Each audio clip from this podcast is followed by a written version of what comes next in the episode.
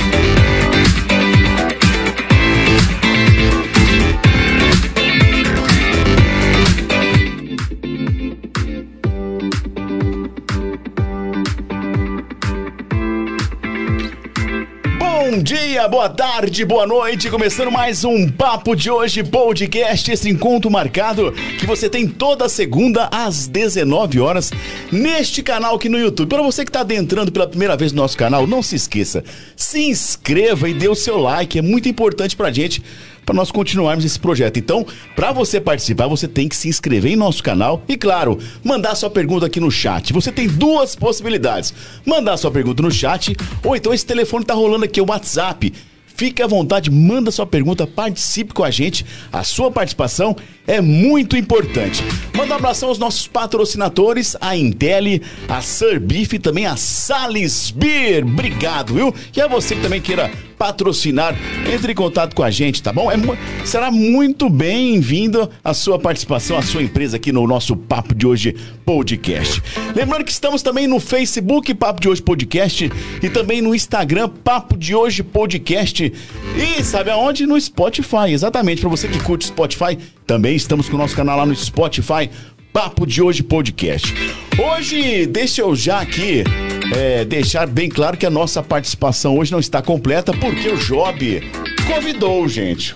O Job convidou, deu teste positivo e hoje não vai estar na bancada. Job, melhoras para você, viu, meu amigo? Um abraço. Sei que você tá em casa aí curtindo o nosso Papo de Hoje podcast. Começar aqui a rodada de boa noites. Ana Carolina Bianco, boa noite. Boa noite, hoje com um gostinho de metade segunda-feira, metade feriado, né? Pois Todo mundo é. Mais, animado. Uma, mais uma vitória aí do Brasil. Que isso, hein? E tô empolgada aqui pra bater um papo. Job, melhoras e ver bastante seriado e filme pra trazer bastante dica pra gente semana que vem. É, porque ele já falou que tava meio atrasado no seriado, aproveitar agora Isso, essa, essa, esse stop, né? Para de jogar videogame e vai tirar o atraso das séries. Agora, ô Carol, manda um abraço aí pra nossa é, parceira que ia trazer o pudim. Parece que também tem um sacolé gostoso aí, né? Lilian, ó, um abraço. Muito obrigado pelo carinho que nós conversamos a semana inteira. Ela vai entrar aí de parceira do podcast. Tem muita coisa boa pra ela trazer pra gente. Quem sabe a gente fazer uns sorteios aqui bem bacanas com os nossos ouvintes. Então aguardem por aí que vai vir coisa boa. E boa mesmo, deliciosa. Boa, Carol! Boa! Ao nosso diretor, boa noite, diretor. Boa noite, Thiago. Boa noite, Carol. Boa noite a todos. Boa noite, Tanzinho. Bem-vindo a todos. E vai ser um papo muito bom, muito de muita história, de, de muito empoderamento. Acho que vai ser, vai ser um negócio muito interessante hoje. Agora, diretor, todos estão à espera da sua dica de hoje. Como é que foi o final de semana com chuva? Deu para assistir alguma coisa interessante esse final de semana que você vai indicar? Muita coisa interessante. Ah, é? Não, o Job tem as coisas mais interessantes do podcast, lógico. Mas a gente vai dar uma, dica, uma diquinha ou outra, assim. Boa, então valeu, diretor. Aliás, Hã? O Job já está participando aqui. Já está participando? Sim, já está aqui, já manda, ah como sempre, está mandando boa noite. Melhoras, Job. Fala para ele se ele quiser participar da hora do café, a gente liga para ele. É, Job, o que, que você acha? A gente liga para ele. É boa, hein? É boa. Fica à vontade, Job. Manda mensagem que a gente liga na hora da, da hora do café. Bom, para você que está em casa, antes nós aqui anunciarmos o nosso convidado, que é óbvio, você sabe quem que é, né? Mas nós temos alguns quadros aqui. Nós temos a hora do café, temos o papo reto, papo papo surpresa e o Papo Bomba, gente. É isso mesmo, Papo Bomba, que é aquele momento que a gente deixa o nosso convidado meio constrangido, mas é a último, viu? Antes nós temos o a hora do café, Papo Reto e o Papo Surpresa. E a partir de dezembro, né, diretor? Nós temos o Papo Saúde. Papo Isso. Saúde com dicas. E quem vem a primeira dar dicas para nós? A doutora Eita. Ó, oh, sequela do Covid. A Dojas, é claro, né? Vai a vir Flávia. A Flávia. A Flávia Dojas, que fez, deu um, que bateu um papo ótimo com a gente, foi, muito foi divertida. Muito ela, eu, todos nós somos lá e ela é, é, é uma pessoa extraordinária, formidável. E ela vai dar uma dicas muito interessantes pra gente é, e assim, vocês podem esperar que vai ser uma coisa muito boa, viu? Papo Saúde, a partir de dezembro, ela vem falar sobre câncer de pele, gente. É muito importante, a partir de dezembro, então, mais um quadro nosso Papo Saúde. E vamos falar com o nosso convidado, porque muda até a trilha, gente. Muda até a trilha. Tonzinho Capoeira se transformou em sinônimo de esporte que pratica e defende. A arte que já foi proibida no Brasil hoje conquistou pessoas de todas as idades e classes sociais. No papo de hoje, Antônio Ricardo Ferreira de Nascimento, mais conhecido como Tonzinho da Capoeira. Tonzinho, obrigado por aceite o convite. Olá. Boa noite, boa noite a todos. Boa noite, Thiago. Boa noite a toda a galera aqui. Porra, eu que agradeço o convite. Sempre, sempre muito bom estar aqui. Vejo várias entrevistas aqui. Legal. Fico só na, fico só na tucaia só. Pô, vamos aí bater esse papo aí que vai ser show de bola. Valeu, Tonzinho. Olha, então você tá convidado a participar, viu, galera? Podcast Papo de hoje no YouTube. Participe pelo chat aqui. É importante que você se inscreva e dê o seu like. Ou então, nesse WhatsApp que tá rolando aqui em cima. Combinado? Esperamos a sua participação. Tonzinho, da onde veio, meu amigo, essa paixão pela capoeira? Conta pra gente. Mas isso é uma coisa que nem eu sei, viu? O povo fala que é doença. Tem várias doenças, é a minha, é essa tal da capoeira. Eu comecei capoeira menino. Minha mãe, ela treinava. Na realidade, ela era amiga da, da esposa de um rapaz que era, que era professor na época. E aí me levou para treinar. Me levou para treinar e foi uma vez. Quantos anos você tinha? Eu tinha sete. Sou cedo, hein? Comecei cedinho. Tinha sete para oito, fui para lá pra academia. E de lá pra cá, nunca mais falta. Paixão à primeira vista. À primeira vista. Nunca, que legal, cara. De lá pra cá, nunca falei uma semana. Caraca! Isso começou tudo aqui em Orlândia? Aqui em Orlândia. A gente começou a treinar. Quando eu comecei a treinar, é, as aulas eram ali no teatro. Ali no. Onde é o Rotary hoje, na realidade. Antiga estação ali, né? estação. Aí depois a gente passou para a Câmara Municipal, que teve um tempo que teve reforma ali. Depois a gente voltou para lá, para a antiga estação. Depois a gente foi para. Ficamos um bom tempo ali. Depois a gente foi para o museu, onde é o museu hoje, que era na, na parte do andar de cima. Era bem legal, a gente ficou bastante tempo ali.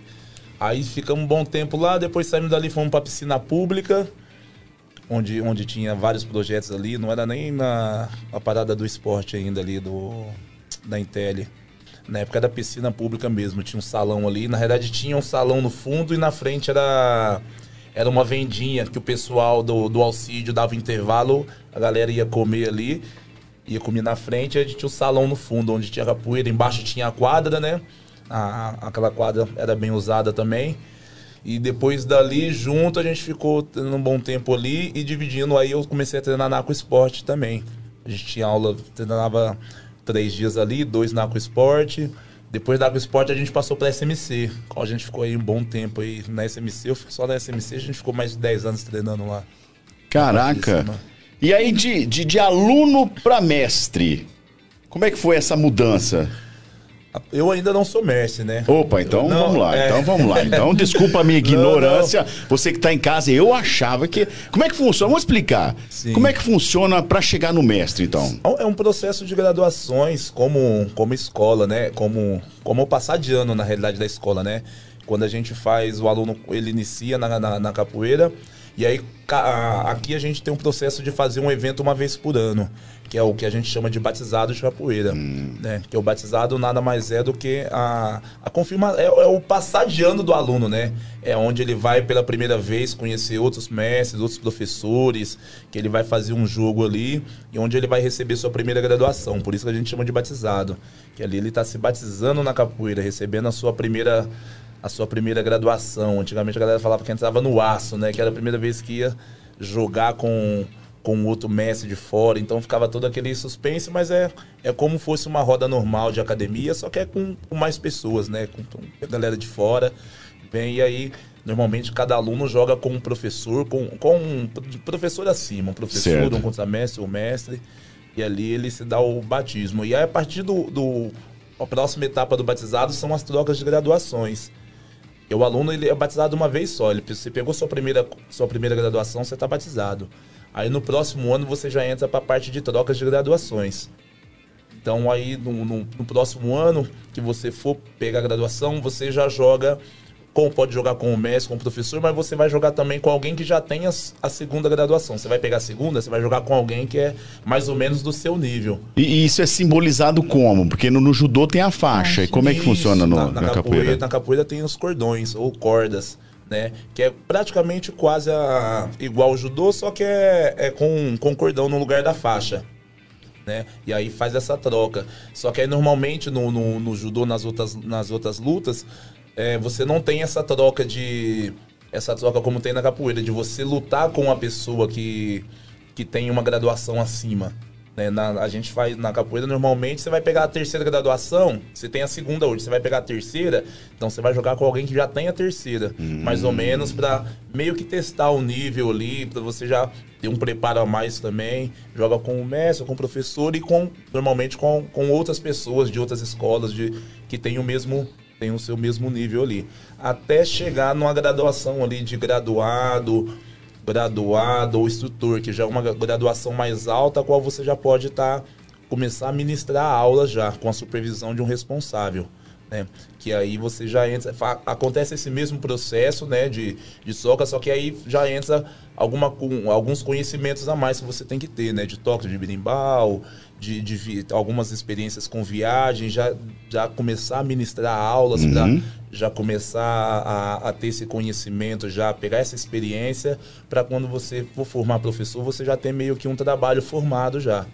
Então hoje você é professor. Eu sou contramestre. Contramestre. Isso. Então pouca, falta pouco. Imagino contramestre, falta pouco você é mestre. É, falta, falta um dedinho ali. Falta um dedinho ali. Na realidade, hoje, na, na realidade, hoje eu estou fazendo um estágio né? Eu sou contramestre, mas eu estou usando o título de estagiando, que eu entrei para uma escola, que é a Escola, Herança, é, escola de Capoeira Herança Cultural da cidade de São Paulo, de Guarulhos, na realidade, que é uma das, da, das maiores escolas de capoeira no mundo hoje, qual a gente tem como presidente o mestre Catitu. A gente coloca ele o apelido, o Carlos Lavatonix, Lavatonix, eu nunca acerto o nome do mestre. Como, é, que é o, como é que é o nome? Carlos Lavatonisky. Lavatonisky. É, é, alemão. E hoje você representa essa escola? Isso, hoje eu faço parte dessa escola, eu represento essa escola aqui. A, na verdade, eu sou um dos responsáveis por ela aqui na região. Uhum. Né? A gente tem alguns alunos espalhados aqui na nossa região, Salles, São Joaquim, é, Igarapava, Franca, em Congonhas, Minas Gerais também. E aí tem, tem alguns alunos que eu sou responsável. Então gente, esses meninos estão na, na minha coordenação hoje. Então, a gente, é, na verdade, a gente faz esse estágio aí durante um tempo na escola, pra, até para aprender algumas coisas que é de característica da escola mesmo. Né? Então, a gente estou fazendo esse estágio e estou esperando aí, provavelmente, nos próximos eventos aí, a gente já deve fazer alguma confirmação, esperando a vontade do, do mestre, mas sem pressa também, que a graduação é, pra gente, é um, é um pequeno detalhe. O que importa é a gente fazer e manter um trabalho de qualidade aí. Legal. E nessa vida aí de capoeira faz quantos anos já? Você já está como dando aula? Rapaz, eu tô dando aula já tá mais, já tá para 22 para 23 anos. Nossa. É, eu comecei a dar aula novo. Comecei a dar aula novo. E eu comecei a dar aula na SMC. Normalmente a gente eu faz, passei essa, essa transição de, de monitor para instrutor. Quando o meu professor dava aula, eu treinava na época com o Marquinhos, ele era ele era fazia raio-x ali na onde, onde era o São Francisco, na Avenida 7 aqui, para baixo do Pra cima do Aquasport ali. Não, nesse aqui, ó. Era aqui, aqui na, avenida, na Avenida 7. Do, ah, onde tá, o, sim, onde sim. tinha um rufo alfaiataria sim, sim, sim, sim, E aí ele trabalhava de, de, de raio-x e normalmente a gente ia pra academia, dava aula na, na SMC e eu, eu treinei a maioria da, do, do meu tempo com ele. E normalmente quando ele sai, ou ele estava trabalhando e chegava um pouco mais tarde, eu começava o aquecimento, ou ele fazia os plantões, estava dando aula, o celular tocava e ele tinha que ir para lá fazer o fazer os raios-x e eu ficava na academia como, como responsável. Poxa, que legal. Eu era mais velho. E aí eu tinha 16... Você aproveitou a oportunidade. Aproveitei a oportunidade. Eu tinha 15, 16 anos. Com 16 anos eu já estava já dando aula com, com o projeto já. Com 17. E aí Caramba. ele ficou um bom tempo. Normalmente quando ele parou, aí teve um tempo que ele falou que não ia fazer mais capoeira, que ele parou e eu assumi esses projetos. Então eu assumi a SMC, ele dava aula no dava aula em alguns projetos da prefeitura também, no PRO lá na Vilinha. E aí eu fiquei como responsável desses projetos. De lá para cá, a gente está aí nessa. E não, e para as pessoas, pessoas entenderem, você não dá aula só aqui em Orlândia, não. Você também dá em outras cidades, né? Sim, dou aula, dou aula aqui em Orlândia, dou aula em São Joaquim da Barra. Agora a gente é, tem um aluno meu que está dando aula em Sales e a gente acabou de fechar um contrato lá também. Vou começar a dar aula lá em Sales. Que legal. Tem um aluno meu de Garapava, qual uma vez, duas vezes no, no mês eu vou para lá. Tem um aluno meu em Franca. Tem um aluno meu em Minas também, uma, a cada dois, três meses. O Giliard, que já deu um alô aí. A cada dois, três meses eu vou para lá para fazer aula. Isso com, com, a, com o pessoal da minha equipe. Mas fora as outras aulas que é nossa, você tem, tá fazendo... tem noção de quantos alunos você já formou? Rapaz, que eu já que eu formei foi poucos. Na realidade, assim, eu tenho um aluno que é formado meu professor, que não treina mais, que é o Laerte, você deve estar conhecendo. Sim, sim, sim. O Laerte, ele, ele formou, quando eu formei contra a Messi aqui em Orlândia, em 2000 e 2013, ele formou professor, junto comigo, ele é, ele é formado meu, e hoje comigo eu tenho dando aula, tenho cinco, seis é, são instrutores, monitores que estão dando, aulas para mim na região e fora do, do estado aí. Tem uma galera, uma galera boa de responsa. Agora tem uma história aí que parece que para os jogos regionais não tem para ninguém, né? Você partiu para os jogos regionais, você tá sempre com uma medalha no peito. Como é, que, como é que é essa história aí? Quantos regionais no peito já? Rapaz, eu tenho um bocado. eu tenho um bocado. Porque a história do, dos jogos regionais, eu entrei, eu comecei a participar dos jogos regionais em 2011, se eu não me engano. 2010, 2011. Eu perdi o primeiro. Eu, perdi o primeiro e fiquei em quarto no segundo. Porque na realidade os jogos regionais ele, ele vem de uma. Ele é totalmente diferente do que a gente planeja, do que a gente treina que ele tem alguma é, jogos regionais ele, ele tem algumas regras diferentes, um formato diferente, que é muito diferente do que a gente treina. Então, automaticamente, na, nos dois primeiros anos que a gente foi, estava bem perdido. Sabia fazer a, a, o esquema dos jogos ali, só que na nossa, na minha cabeça era aquilo, era eu vou fazer o que eu faço na academia, do que a gente joga na, na, na quando tem apresentação na, na rua, capoeira e tal, tal. E aí chegava lá, jogava, jogava, jogava, jogava. Aí os caras, pum, dois. Os caras, um, um, um. Eu falei, impossível isso, né? A gente brigava, discutia, xingava o juiz e tal, tal. Foi os dois primeiros anos. Aí um dia o rapaz, um dos juízes falou, pô, Doizinho, você faz tudo certinho, mas. Você tá certinho, mas tá errado. Eu falei, mas como estranho? Ele falou, pô, aqui nos jogos não é. Aqui é, é uma outra realidade. É um, aqui tem regras, tem isso, tem isso. Estou, se você vier 10 anos aqui fazendo isso, você vai. Você vai 10 anos você vai perder. Você vai tomar taca 10 anos em seguida. Eu falei, beleza. No, no ano da frente eu já fui.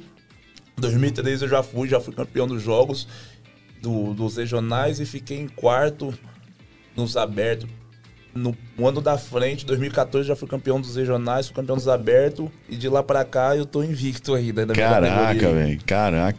Agora, quando você fala é diferente, por que diferente nos jogos regionais?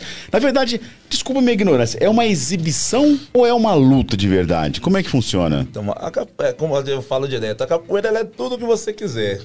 Porque a gente trabalha ela como, como exibição, a gente trabalha ela como, como luta, a gente trabalha ela como dança. como dança, a gente trabalha ela como, como teatro. Então a gente trabalha ela de várias formas. É, e aí, para você entender, tem, tem dois, duas, dois estilos de capoeira mais tradicionais, que é a capoeira angola e a capoeira regional.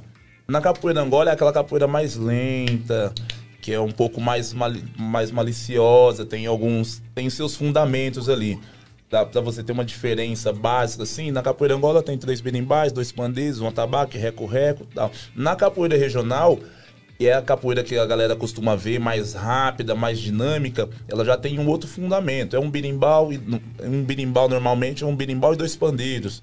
E aí é um ritmo mais rápido, é um ritmo de mais agilidade, né? É um ritmo que cansa um pouco mais, porque é mais destreza, onde a galera faz saltos e coisa e tal.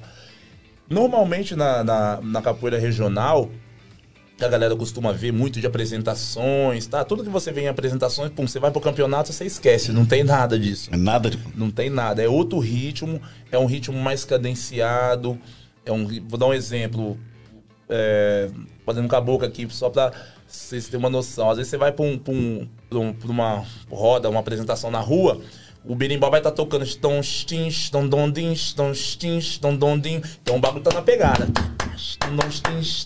E o pau tá moendo. Você vai pros jogos, aí você já bota. A pegada mais, aí mais é calma. Isso, e não deixa de ser regional também, porque tá dentro do contexto na realidade. E aí você tem, tem toda uma movimentação específica pro campeonato. Né? Então tem todo um processo de ginga, tem toda uma cadência, tem todo alguns movimentos específicos que você pode fazer ou não. E aí quem não é acostumado automaticamente vai no seu ritmo que é acostumado. Então é avaliada a perfeição dos movimentos, seria isso? Também. Também. Perfe... Também. Perfeição, cadência, queda, a forma que você cai também, não só como você derruba, mas como você cai. Às vezes o cara te dá uma queda, você cai de qualquer jeito. Às vezes o cara te dá uma queda, você cai num, num, num vou dar um exemplo, numa negativa, algum movimento que essa queda você sai bonito dessa queda, você não cai de qualquer jeito. Então simboliza que você sabe é, é, que você sabe cair. Você treinou não legal, só para bater, cara. mas para cair também. Então tem todo esse. É muito complicado. É muito complicado. Porque, na realidade, quando algum. Em qualquer coisa, quando alguém te avalia, é difícil, né? Porque você tá ali, pô, eu tô fazendo certo, tô fazendo certo, mas eu não sei qual é a avaliação do cara que tá ali. Né? São os juízes que estão ali, eu não sei que, qual é a percepção deles, o que eles acham que é legal, o que não acham que é legal. Se o cara vai com a sua cara, que se não vai, também tem muito Tem isso. essa também, né? Tem essa também, como todo lugar. E é isso. E aí a gente vai tentando. A gente, na realidade, a gente tem que se adaptar pra coisa, né? A gente tem que se adaptar. Uma das coisas que eu aprendi quando eu vou fazer a competição é não brigar e não discutir. Primeira coisa, tem, tem que entender o que vai acontecer ali. Tem que entender o que vai acontecer, o que tá pedindo, e aí é chegar e tentar treinar para aquilo e chegar lá preparado para tentar fazer o que tá pedindo no, no script. Caramba, é, o, é complicado, é o, hein? É muito complicado. É muito complicado. Por exemplo, agora a gente, mês passado, tá tendo um campeonato novo que tá vindo. Teve, teve um campeonato um tempo atrás que foi o da Red Bull, patrocinado pela Red Bull. Primeiro campeonato de capoeira que teve patrocinado pela Red Bull. E esse eu não participei, que eu tava machucado. Fizeram a seletiva, tô em São Paulo. E agora esses caras lançaram um outro, um outro campeonato novo, que chama é, Volta ao Mundo se não me engano, é Volta ao Mundo Capoeira chama. E aí eles fizeram a primeira edição com alguns atletas convidados, com alguns amigos tal, uma galera que já tem um nome, já que tem uma certa experiência na capoeira, selecionaram os capoeiras, colocaram lá e fizeram a segunda edição agora. E a segunda edição, o que, que eles fizeram? Pegaram, é, pegaram dois capoeiristas da primeira iam escolher mais dois aleatoriamente e abriram duas seletivas. Uma em São Paulo e uma no Rio de Janeiro, para tirar duas, dois capoeiristas para cada, para cada seletiva. E aí na, eu ia participar da de São Paulo e eu não fui, que meu carro quebrou no caminho. Eu tava no Puts. evento em Minas, tava indo. E aí eu participei na do Rio de Janeiro, que foi na semana da frente, transferindo minha inscrição para lá. E aí eu fui pro Rio fazer essa seletiva. Qual a gente perdeu, qual perdi na, semi, na semifinal. E aí, tipo, foi uma coisa muito assim, o um campeonato super estruturado os caras estão fazendo um, um, um, processo assim do, do, campeonato muito legal, com, com participação da galera do UFC. Pô, bacana. Com, com o Thiago Marreta, com a galera, com a galera lá do Rio de Janeiro investindo. Uma estrutura super boa, estrutura de, de, de campeonato top mesmo. Como, como dos, dos UFC, uma premiação boa. Prêmio, se não me engano, era 5 mil reais para o campeão.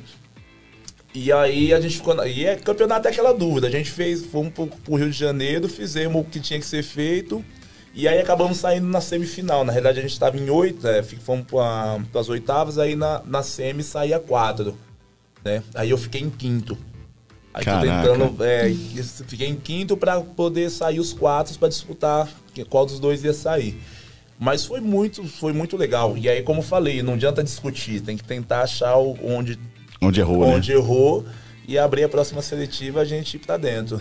E, nessa, e, nessas competições vocês têm que seguir alguma, alguma ordem de movimento ou vai acontecendo assim? Tem que, tem que ter todos os passos? Como é que é? Depende Mas... muito do campeonato. O, o, o campeonato, normalmente os campeonatos da, da, da, capoeira, ele é muito diferente dos campeonatos de judô, campeonato de jiu-jitsu, que você tem uma você tem uma sequência. Vou dar um exemplo. O campeonato do, do judô, você pum, pegou, jogou, Derrubou, bateu, acabou. já foi. No jiu-jitsu, o cara pegou, estrangulou, bateu, já foi. Na capoeira, você levantou a perna, caiu, você continua. Então é isso que eu tô achando interessantíssimo. Você continua. Você por- continua? Você continua, porque na- o jogo não acaba ali quando você toma a queda, né? Normalmente a, a queda da capoeira é o gol, né? Até a queda tem a sua pontuação, pelo A jeito, queda, né? Justamente. A queda, a queda da capoeira é o gol da capoeira. O cara tá numa roda da capoeira, você derrubou o cara, a galera vai à loucura. E aí, e o pior, quando você toma queda, aí que o negócio esquenta mesmo, porque a galera que tá.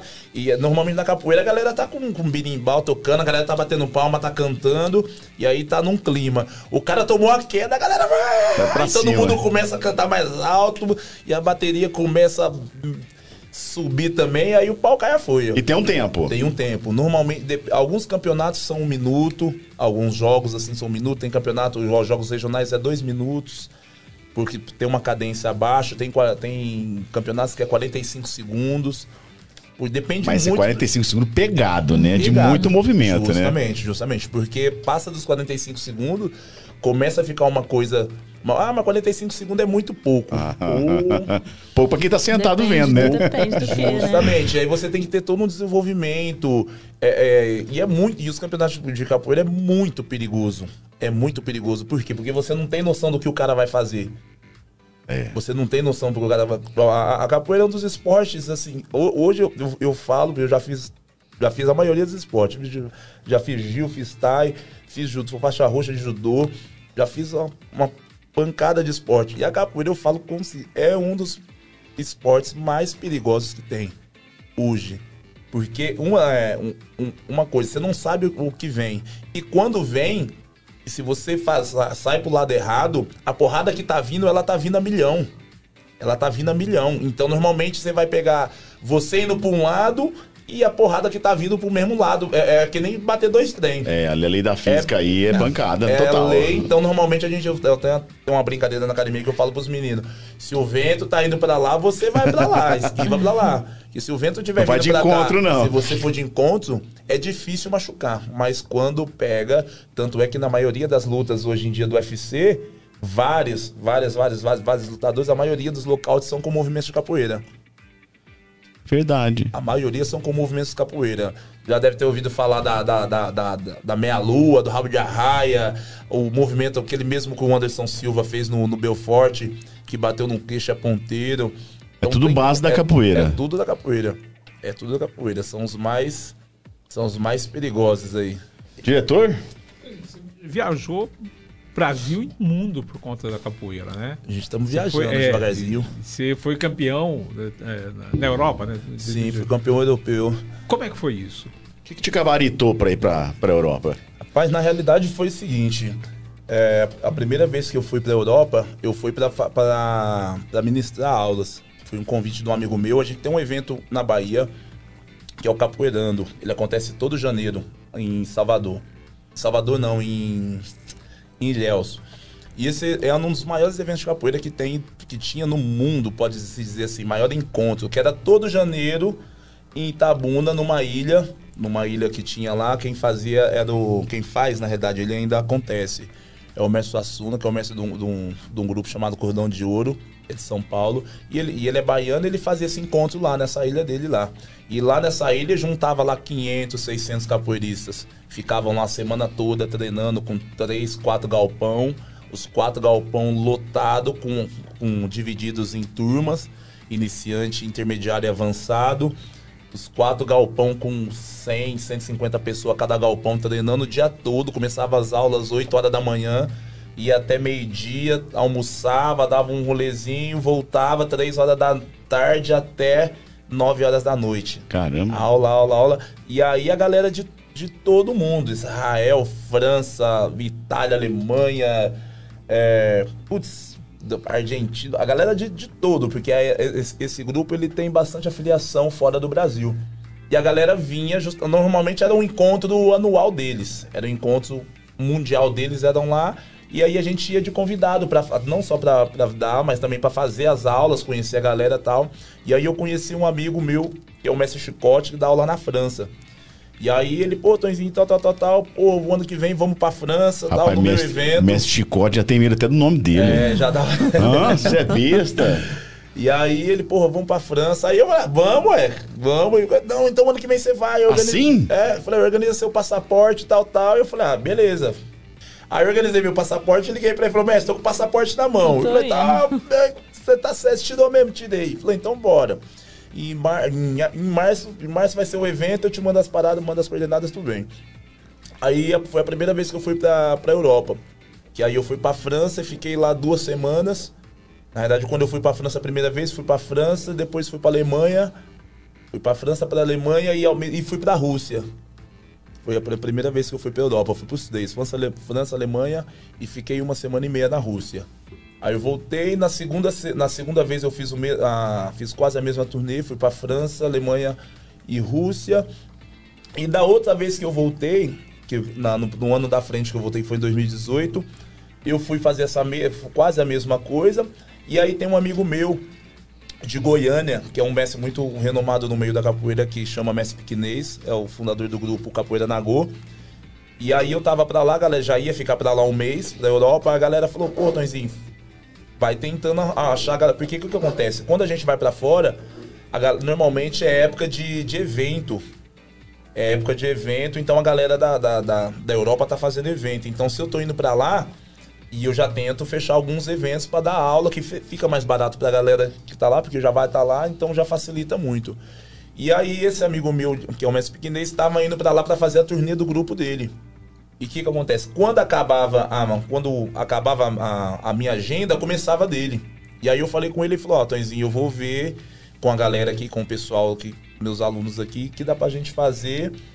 E aí qualquer coisa eu tento te encaixar. Falou, oh, só que você vai ter que ficar mais um mês aqui.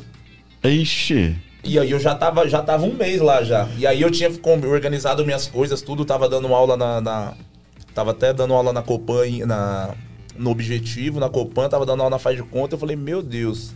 Eu falei, eu me programei para ficar um mês, né? Tinha. E aí ele conversou com a galera e falou, ó, oh, Tonzinho, beleza. Ó, deu certo aqui, mas a gente tem dois problemas aqui. Uma que a gente. que a galera. A galera vai conseguir organizar para você ficar aqui e tal, passagem, só que a gente não vai ter cachê. Ixi. Que a galera não vai conseguir pagar, porque a galera já se organiza uhum. antes já né? Falou, ó, a gente vai, eles vão fazer uma correria aqui, vão pagar passagem, alimentação, estadia, tudo, você vai ficar com a gente, só que a gente não vai conseguir ter o cachê. E aí eu tava com o dinheiro do, do que eu já tinha pegado já do mês, que eu já tava indo embora. E aí ele falou, ó, você tem que ficar mais, vai ter que ficar mais um mês. Você tem duas opções, você vai embora, você pode voltar tranquilo, normal, ou você fica mais um mês com a gente rodando aí. Aí eu parei, pensei, falei, putz, lasco. E aí eu falei, mano, vou ficar. Falei, vou ficar, já tô aqui, já vai lá saber eu quando eu vou voltar. Falei, já tô aproveitar, aqui mesmo. né? Oxe. Falei, aí falou, ó, beleza. E aí, nessa vez. E aí ele era o organizador do campeonato, né? Na verdade, eu nem sabia que, que ia ter esse, esse mundial. Eu tinha, sabia, mas eu não tinha. Não tinha. Não, não, tava, não tinha ido planejado para isso. Né? Só que quando a gente não tinha nem treinado para isso também. Só que quando a gente vai para fora, a galera lá fora treina muito. A gente estava indo para evento, a gente ficava três dias fechado dentro de um ginásio. Nesse mesmo esquema, treinando das 8 da manhã, Nossa. dia todo, treinava, almoçava, descansava um pouquinho pro treino. Acabava a noite, descansava, treino. Acabava, tomava banho na madrugada, quando acordava cedo, é treino. Intenso. É intenso. E a galera lá de fora valoriza muito, muito, muito. Muito mesmo. A galera parece que não, não. Acabei de chegar hoje. Cheguei hoje de Londrina. A gente estava num, num, num, campeonato, num, num evento, um festival mundial que estava tendo do, da escola lá. Tava um pessoal da, da Colômbia, da Argentina, do Peru, da Inglaterra, blá blá blá. Mano, estão desde quinta-feira. Desde quinta-feira, aula, treino, evento, evento, evento, evento. Parece que não acaba a pilha. Eu montei no ônibus, apaguei, acordei aqui em Ribeirão, o cara me chamando de, de destruído. Isso que eu fiquei quatro dias, os caras estão lá a semana toda. Então, então o pessoal lá fora valoriza muito isso. Então aí desse, desse eu falei, pô, já tá lá mesmo, vou ficar. E aí organizei tudo aqui com o pessoal, coloquei alguns meninos aqui que já estavam dando aula, falei, ó, segura mais um mês aí, que eu vou ficar por aqui, mano. E a diretora já brava, ah, já vai, mas já tá aqui, não tem como, mano. Aí eu saí da Alemanha, voltei pra França, e aí eu fui pra Malta, Aí a gente fez, fizemos quatro países. Fizemos Malta, é, Latônia, fizemos é, Malta, Latônia, Espanha e, e, Itália. qual foi o, o a Itália foi o, foi o penúltimo que a gente terminou na Espanha. A Itália foi o penúltimo. Qual foi o campeonato europeu?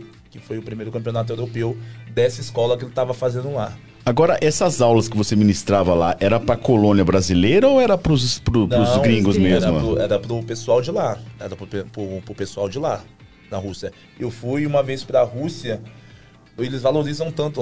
Lá na Rússia eles têm uma colônia quando eles vão fazer evento, igual quando eu faço evento aqui, vem a galera de fora. Eles pegam a galera e levam para um, um lugar lá, parece um sítio, um, um negócio, põe 300 negros lá.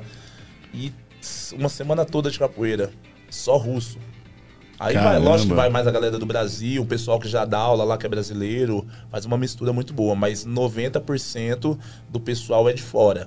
E aí, como é na, na, Europa é mais fácil, então você faz um evento na Espanha, vai o pessoal da Itália, vai o pessoal da Alemanha, vai o pessoal da, uhum. da coisa, vai todo de ônibus, no metrô, passagem aérea é mais barata, então a galera faz um intercâmbio muito legal lá. E a capoeira, você acha que é muito bem reconhecida lá na Europa? Muito, muito, muito valorizada lá. O dobro, se valorizasse o tanto que valorizam lá, se valorizassem aqui, a gente estava bem. Por que, que você acha que não é tão valorizado aqui? Rapaz, é uma boa pergunta. Porque no, normalmente a galera ainda, o pessoal não, não, não entende ainda a importância que tem a capoeira. Eu vou dar um exemplo, a galera, todo mundo, você vai falar de judô, de jiu-jitsu, todo mundo fala, pô, não. Vou dar um exemplo simples. Se você pensa de colocar uma criança hoje no judô, por que, que você vai colocar a criança no judô? A primeira coisa que todo mundo fala. Porque, ah, não, vou colocar porque no judô tem disciplina. Uhum. No outro tem disciplina. Entendeu? Então a gente, é, eles, eles, eles valorizam e, e, e cultuam a, a, a, arte marcial do oriental como, como e as outras artes não, as outras hum. artes como se as outras artes não tivessem disciplina, entendeu? E a capoeira hoje é o esporte que mais divulga a língua brasileira no mundo hoje. Vou dar um exemplo, se você for, se eu for dar aula no Japão hoje, a, o, pessoal de, o pessoal de lá, se eu for cantar, a mesma coisa que eu canto Paranauê que eu canto aqui, eles vão ter que cantar em português. Pra, de boa, né? Tem que cantar. Porque lá a gente não vai, não vai ensinar o, a palavra em japonês para eles cantar, vai cantar em português. Entendeu? E automaticamente isso obrigam eles a falar o, o, o português. Normalmente, para fora, 90. Bom, a gente estava agora nesse encontro que a gente estava em Londrina. Tava os colombianos, os argentinos, todo mundo fala português todo mundo fala português. E bem falado.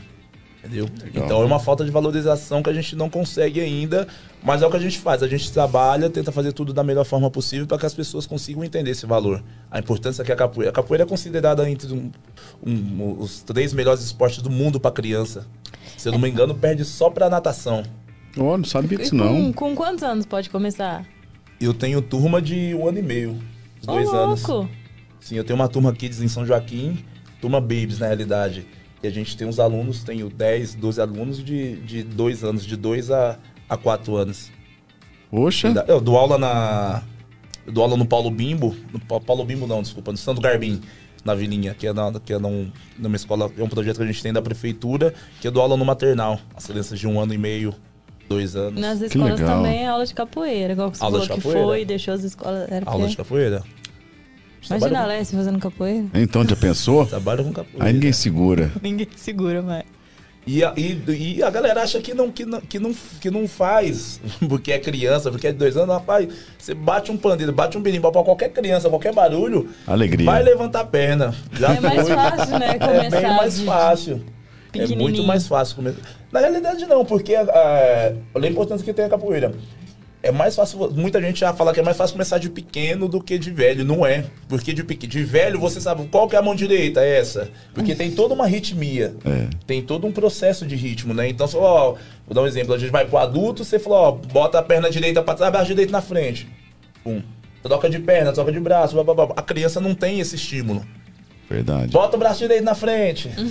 bota o pé pra trás, bota o pé pra frente. Abaixa, ele pula. Entendeu? Então é toda uma forma e você vai fazendo natural, isso ajuda muito a coordenação, da, a motora, coordenação motora. Né? A, a, o raciocínio da criança, ele flui muito, muito, muito além. Né? E, a, e a aula de capoeira é uma coisa dinâmica, não fica parado. A aula da capoeira é 90% movimentando. Você fica parado no alongamento e olhe lá. E em que momento na aula que vai começar a aprender a tocar berimbau? Tem, tem essa, tem, tem essa parte? Tem. Tem. O, o berimbau, normalmente depende muito da, da, pessoa que dá aula, né? Ela faz um momento, ela pode fazer um momento de aula. E eu normalmente eu tenho alguns dias das semanas que antes das, da, da gente começar a treinar, as crianças já chegam, já deixam os berimbau armados, eles já pegam berimbau, tambor, pandeiro, e a gente já vai fazendo os toques iniciais já, já vai fazendo a base já. Aí eles ficam 20 minutos ali trabalhando e depois a gente vai para aula. Aí tem gente que faz aula só, faz uma aula toda só com só com ensinando a tocar os instrumentos, aí varia, varia bastante. Toizinho, é, as aulas que você dá aqui, é, é, é uma coisa assim de Orlândia ou, ou isso está disseminando em outras cidades também? Em qual sentido? Você dá aula para criança em escola, em escola pública, né? Isso, em par, particular público, também, público né? e particular. Isso. Então, assim, essa, as, as, a, nessas escolas públicas, é, é, assim, Orlândia é que, que faz isso ou, ou, ou já é possível ter aula de, de capoeira em cidades em outras cidades também? Não, tem, tem várias, várias cidades já tem já capoeira como como currículo, né? Como currículo não, como ingressada no currículo, né? Mas aqui em Orlândia eu já eu dei aula há muito tempo. Teve uma época aqui em Orlândia que eu dei aula em 12 escolas da rede, da rede de educação infantil. A gente fez um evento no, no ginásio, aqui na quadra coberta, que a gente colocou 400 crianças para pegar legal. cordão.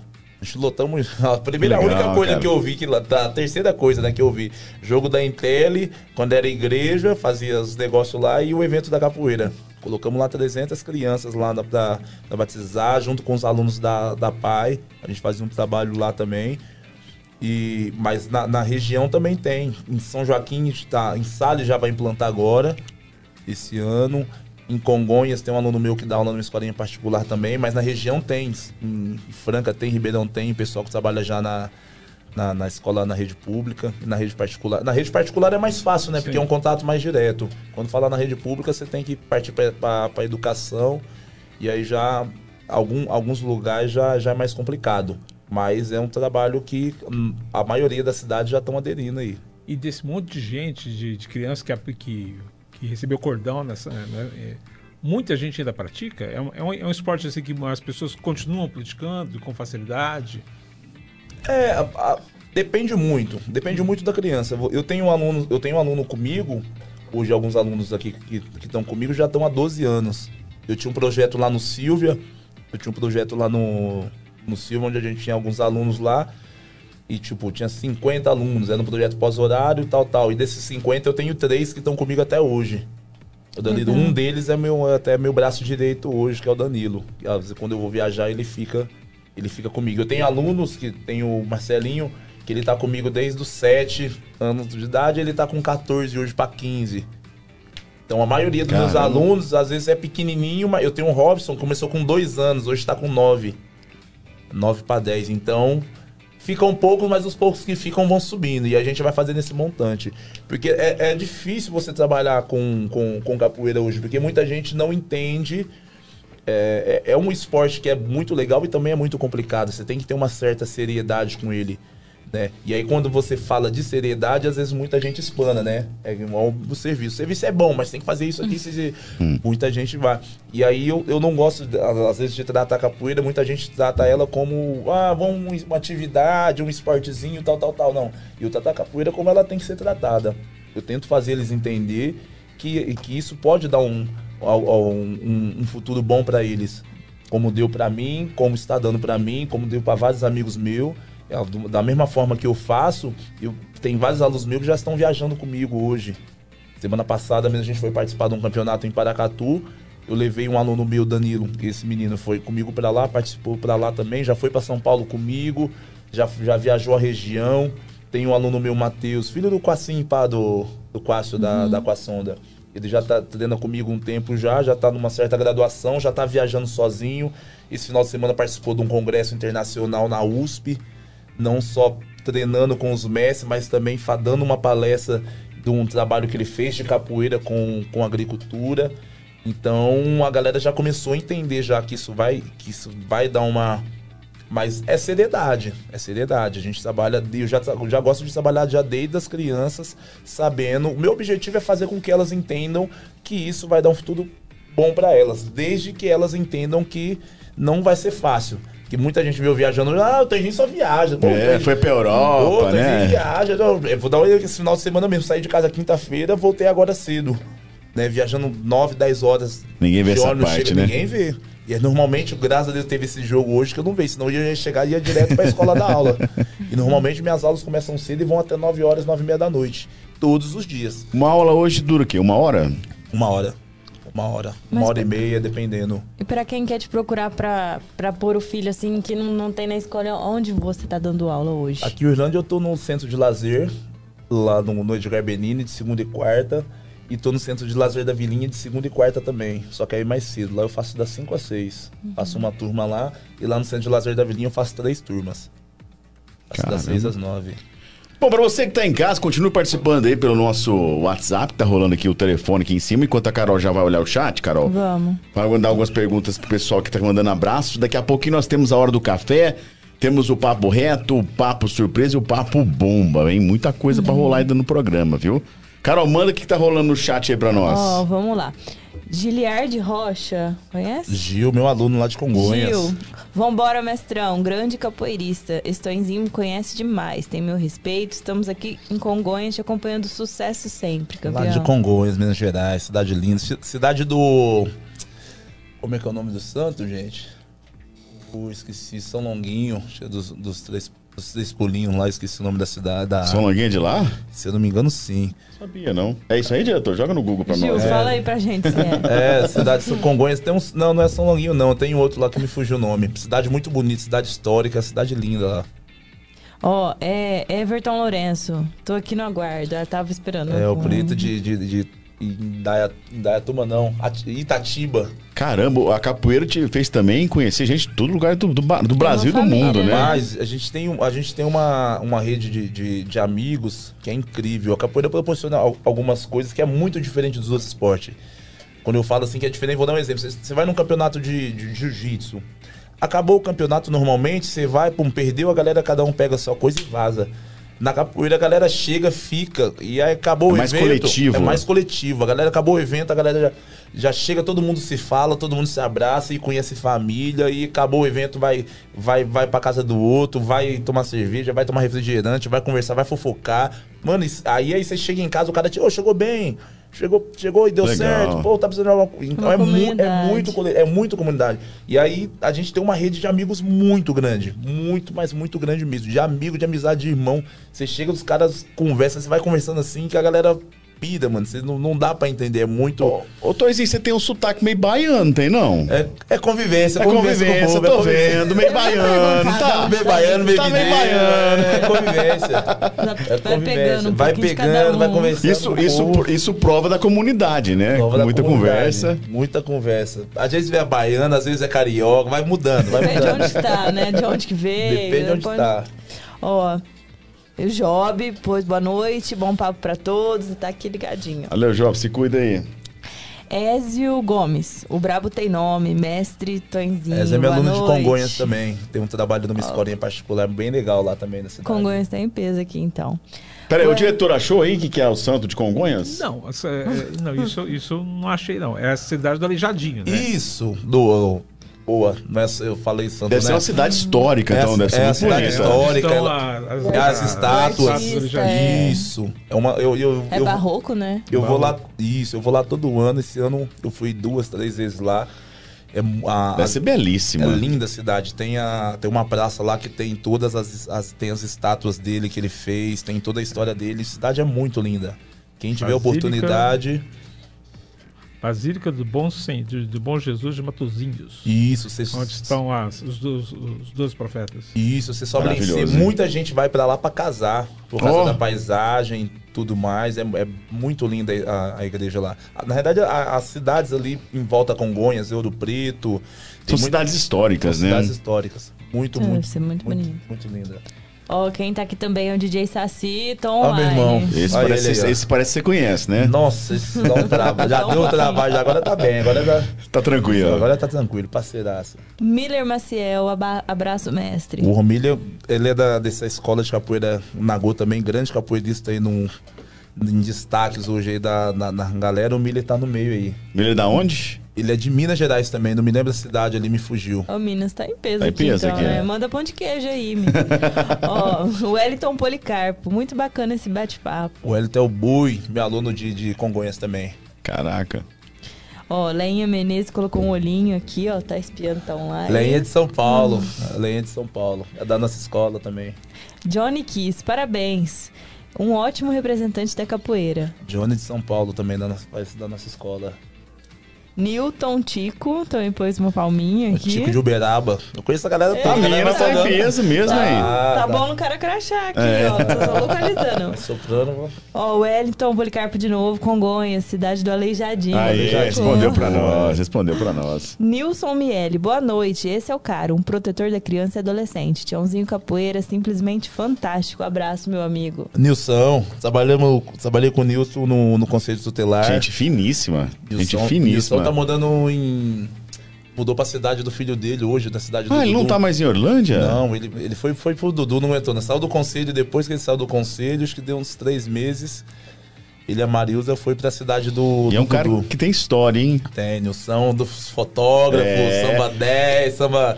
Não é do samba 10, não. Eu lembro que ele chegou a abrir um Facebook algumas fotos, né? É, que ele gostava de tirar foto, uma- né? Umas, umas fotos históricas da cidade antiga aí. O Não Nilson- sabia que não tá mais em Orlândia, Não, não. o Nilson tá passeando agora. Agora o Nilson tá de Tá boa. na curtindo, paz, tá curtindo. Ó, e o Elcio falou que lá é também a cidade dos profetas. Eu Cidade- vou aproveitar pessoal, falar pro pessoal mandar pergunta aqui, contar história boa pra gente É. aqui. Agora, nessa sua ida pra Europa aí, foram vários países, né? Algum em particular que tenha chamado a atenção, que algum perrengue que você tenha passado? Rapaz, o que chamou a atenção foi na Látvia.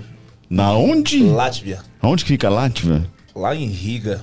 Em Riga Ah, fica lá. fica- a Riga fica na Látvia, na, na realidade. Caraca, aí, diretor. Escaça aí. Porra, muito linda a cidade, mano. Muito linda. E eu caí nessa cidade. Letônia? Letônia. Letônia. Le- Na Letônia. Na Letônia, isso. Na cidade Caraca, cidade você parou na. Letônia? Parei de lá que tinha um. Tinha uma escala minha lá. De, de lá pra Rússia, se eu não me engano. E aí eu parei lá. E aí deu uma coisa que o, o avião que a gente pegou pra lá, que eu peguei pra lá na realidade, atrasou. Atrasou e tinha escala. Cheguei lá, perdi a escala. E aí fiquei lá e liguei com um aluno do, do, do Mestre Chicote que morava lá por acaso. E eu já conheci o menino, a família dele me pegou, fiquei lá dois dias. Fiquei lá dois dias não, fiquei, fiquei lá até o outro dia à noite. E uma cidade linda. Linda, linda, que eu nunca imaginava na vida. Que parou lá, a hora que parou lá, eu falei, meu Deus, tô. Frio, frio? Lá, não, quente, quente. Tem um mar lindo. Se você puxar no, no Google, É litoral. as- É litoral. Se você ver as fotos, incrível, incrível. Eu ainda não fui numa cidade tão linda. Você parou que sem querer lá, então? Parei sem querer. Parei pra uma escala. E aí o voo que já foi pra lá foi atrasado. Cheguei lá, o voo já tinha ido. E a galera organizou negócio de hotel e tal. E aí o povo começou a enrolar. E aí lembrei desse menino que morava lá, falei com ele. Ele, não, Toninho, peraí, tamo indo aí. A família dele foi lá me pegar, ficamos lá. Rodamos a cidade toda, já dei aula, aproveitei, já dei aula lá também. Já parando e dando aula. Já fomos parando dando aula. A cidade é muito bonita. Muito, muito, muito linda. Agora, perrengue é o que mais tem, né? Perrengue pra fora. Perdi meu. Perdi três voos, dois voos na Rússia. O que, que é? Dormiu? Foi pra Ucrânia? Não, Não, dormi não. Mudou a. Mudou, mudaram, mudaram os, os horários. Mudaram os horários. E aí a gente, como a gente tem um inglês muito fluente, né, tudo. E aí mudou, mudou. Um- na verdade, o primeiro a gente chegou atrasado. O primeiro a gente chegou atrasado, o voo partiu. Aí mudamos a passagem, falei, beleza, perdemos o primeiro. Ficamos 10 horas no aeroporto. E aí, fomos pegar o segundo, sentamos, falei, agora eu quero ver perder. Sentei na porta de embarque, tamo lá, mano. Aí o voo era, o voo era 11 horas, aí chegamos 9 horas, ficamos ali rodando, tá sentado, aí 9 e meia, 10 horas, 10 e 15 e nada, 10 e meia e nada. Falei, gente, tá uma coisa errada Alguma coisa tá no- acontecendo aqui. No GAT, mano. Falei, não, você tá... 15 para as 11 e nada. Eu, tava- eu falei, pera aí que eu vou perguntar. E o aeroporto da Rússia é gigante, mano. Gigante. É uma cidade. É muito grande. É muito grande. Ele dá uns dois do de Congonhas, mano. Pra você ter noção. É muito grande. E até você achar alguém pra pegar informação, até você conseguir hablar com, com o camarada, até ele entender e tal. A hora que foi ver, ele Ele Foi. Do GAT 11 passou pro GAT 49. E o GAT 49 é lá na vilinha. 5 quilômetros. É lá na vilinha, mano. E falei, não, impossível, mano. E falei, impossível. Cara, não, vai- vai. Eu meti minha mochila nas costas pinote. Blá, blá, blá, correndo no meio daquele aeroporto. Blá, blá, blá. Cheguei no GAT 49 suando pra um avião. Eu falei, lascou, mano. Falei, lascou. Falei, não, beleza. Fui pro balcão de informação. Pum, pum, aí não falava, não falava, não falava. Eu, pum, Google Tradutor. Eu já. Pô, moça, perdi minha passagem, eu perdi o voo, tava no outro. Tava no outro GAT. E aí. A mulher vai, ser inglês. Você usou o Google Tradutor pra. Google Tradutor, pra comentar. Pô, legal. E aí eu. blá, blá, blá, mas isso depois de 15 minutos, eu brigando com a mulher ali, ela tentando. A mulher inglês, espanhol, e eu falei português, a português eu não falo. Eu falei, problema é seu, eu só falo português. aí botamos lá, falou- aí começamos a, a se meio que se entender ali. Aí a mulher falou, ó, o que, que a gente pode fazer? Liga, liga pra alguém dentro do telefone. Aí eu comecei a ligar pro povo. Mano, não achava ninguém, ninguém atendia. Não dava coisa. Eu falei, puta, lascou. Tô preso na Rússia. Tô preso na Rússia. Tô preso na Rússia. E aí Mas você ligava como? Ligava pra quem? Pra... eu ligava pros meninos que eu tava fazendo, porque. é, Que estavam na Rússia. que estavam na, que estavam na Rússia. Porque o que, que acontece? Eu tava na Rússia e eu tava indo pra França.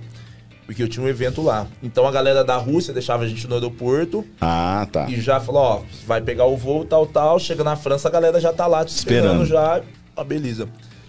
E aí ligava pra galera e não conseguia completar, chamava, não conseguia. Falei, putz, lascou, mano. E aí eu consegui, pum, organizei, falei, mano, e aí eu tava com dinheiro e falei, vou comprar outra passagem. Falei, o que. E aí eu falei com o cara lá, falei, mano, como que eu faço pra trocar passagem? O cara não pode trocar passagem. Você perdeu o voo, não sei o que lá, não sei o que lá, não sei o que lá, não sei o que lá. E eu estressei, falei, quer saber? Peguei o cachê que eu tinha, comprei outra passagem. Da Rússia pra França. E aí, e fiquei lá. Só que aí só tinha, só tinha voo pra lá Pro outro dia. no outro dia. Eita. Isso era 11 horas da manhã. O meu voo pro outro dia era 4 e meia da tarde. Caramba. Pro outro dia. E eu falei, mano, vamos ficar mais 16, 17 horas aqui, rodando, comendo McDonald's. Comendo McDonald's. É, como lá, ó, o- é o mais fácil, né? é o fato. que tinha, você com, Big comendo. McDonald's e dormir, dormir, andando rodoviária, o aeroporto todo. E aí chegou lá, mano, e eu não conseguia falar com ninguém, meu celular não dava área, o, o Wi-Fi de lá não funcionava, falei, e a galera toda desesperada atrás de mim. Não chegou, né? O cara da Rússia ligou pro cara da França, falou, Tonzinho, chegou não, não chegou não, tá aí ainda. Não, não tá aqui não, já mandamos ele. Não, aquele não chegou, só mataram ele, não mataram ele. Mataram ele. Pô, Resumindo, e eu lá do coisa dormindo, cochilando, mano, aparece uns 10, uns 6 moleque da Rússia lá, eu, eu cochilando, cruzei a mochila aqui, tal, tal. Aí os caras, ô, ô, o que, que você tá arrumando? Como é que você não foi? Tá todo mundo caçando você. Eu falei, uai, mas não consigo falar com ninguém. Você não liga. Falei, uai, tentei ligar, não consegui falar com ninguém. Falei, daqui eu não vou sair, ué. E aí os caras ficaram comigo lá até me colocar dentro do avião. Aí os caras ligaram pro cara, não, o Tonzinho tá aqui, achamos ele, achamos ele. Aí Caraca. saiu, os caras já comeram, os caras toda uma preocupação, já comeu, você tá aí desde ontem, vai quase um dia que você tá aí, tá todo mundo caçando você. Mas aí no final deu certo. Pô, você co- ficou quase 24 horas preso dentro do, do, mais de 24 do horas. aeroporto. Mais de 24 horas. Dava um filme, hein? Dava um filme, Tava cara. filme. Mas a tranquilidade, né, mano? Já tava com. Tava com o negócio no bolso. O bom é que você é um cara tranquilo, né? Tava tranquilo, sem telefone. Vou comer, vou esperar. Não tem, não tem muito o que fazer. E na realidade, essa vida, da, quando a gente viaja na capoeira, dá muito perrengue de perder ônibus, de esperar ônibus. Falei, não, não, não. não É praticamente um mochileiro, né? Você vai de cidade em cidade. Eu vou dar um exemplo. A gente chegou agora, cheguei hoje de, do, do Paraná, de Londrina. Saímos de lá ontem, saí de lá ontem era 10 horas da noite. Cheguei em Ribeirão 6 e meia da manhã. Só tinha ônibus por Orlândia 9 e meia da manhã. 9 horas da manhã. Aí senta e espera. Que esperei fazer. até 9 horas, não tem o que fazer. Caso BlaBlaCar não tinha nada, eu falei, vou ter que esperar até 9 horas da manhã. Perde 3 horas da vida lá, sentado lá, olhando as coisas acontecer. Caramba. E assim vamos indo. E aí vão tocando. Vamos tocando. Eu queria te perguntar um negócio. É, que eu estava fazendo uma, uma pesquisa, né? E falando aqui dos benefícios da, da capoeira para condicionamento físico. Como é que é isso? Muita gente procura? Muita gente procura. E o que acontece? Muita É gente indicado? Na verdade, a- a- muita gente quer fazer, é aquilo lá, muita gente quer fazer, mas não quer ter o compromisso de fazer. Vou dar um exemplo assim. cara vai lá, eu quero perder peso. Se você vai pra academia para perder peso, o que, que você tem que fazer? Parar de comer. Uma boa alimentação, né? além, de, além de parar de comer, de coisar, você tem que ir pra academia, você tem que treinar. Você tem que treinar. E a capoeira, ela, ela é muito. Ela é, é um. Ela, você perde muito peso com ela. Tinha época que eu tava treinando pra, pra, pra competição, pra evento, pra sair, a gente perdia quase um quilo por, por, por aula. Porque ela, ela solta muito. Você, uma, porque é uma, é uma hora de, de, vamos dizer assim, de aeróbico direto, porque na capoeira a gente não faz aula parado. Você não vai ficar parando, ó, o cara vai fazer um golpe e você fica parado, não. Normalmente é sempre os dois gingando. Então é, é pergunta e resposta. O cara defende, você, o cara ataca, você defende. O cara, você defende, o cara ataca e vai para lá, estrelinha para lá, parada de mão para cá, pá, pá. Então esse, é, as aulas de capoeira para um processo de condicionamento emagrecimento e saúde é muito bom. Uma que, que a gente trabalha o corpo todo. Então a gente normalmente, a, todas as aulas a gente trabalha com alongamento, com aquecimento, alongamento. Então a gente trabalha alongamento da perna, a gente trabalha quadril, a gente trabalha ponte, então a gente alonga a coluna, pescoço, até o cabelo do, até o cabelo da cabeça. A gente vai botar a cabeça no chão, a gente monta a cabeça, até o cabelo você vai. Então a gente trabalha força, flexibilidade. Então a gente trabalha todas as vertentes que tem para para você não ser apenas um bom atleta, né? Mas para ter uma saúde legal também. Coisinha. Você apertar? Fica à vontade. Eu, ia eu ia falar de, de, outra coisa agora, mudar de. Eu ia perguntar sobre a, a origem da capoeira, porque é, ela, é, ela, é brasileira, né? Ela foi criada no Brasil. Na realidade, a, a capoeira hoje em dia ela é afro-brasileira. Hum. Que ela foi criada na África. Na realidade, ela foi criada no Brasil, trazido da África pelos negros que, que foram escravizados, né? Os Estados Unidos de lá. E aí aqui começou a se desenvolver essa. Porque na realidade a capoeira, a palavra capoeira é mato ralo. Ca mato ralo, poeira. E quando a galera fugia dos quilombos, eles iam, fugiam para as matas, ia para esses matos se esconder. E a galera falou: cadê os negros? Os negros estão lá na capoeira. Estão lá na capoeira. E aí os negros vazavam para lá. E a capoeira foi criada nessa, nessa ânsia da, em busca da, liber, da libertação, né? Na realidade, os movimentos da capoeira, o golpe, os golpes da capoeira foram tirados disso aí. A galera, a, a galera criou a, a parada da capoeira justamente para isso. Por, por que, que fala que a capoeira é uma dança? Porque os negros, eles lutavam, eles dançavam, né? Eles dançavam para disfarçar a luta da capoeira. É, dançavam para disfarçar, disfarçar a luta. Porque na realidade a galera não deixava. Imagina você tá preso no quilombo lá. E aí você tá lá treinando luta lá, os caras falam, mas você tá, você tá lutando para quê? Com o seu amigo você não vai lutar. E aí era, cara, e os Escondido. Justamente, os escravos era cada um de um lugar.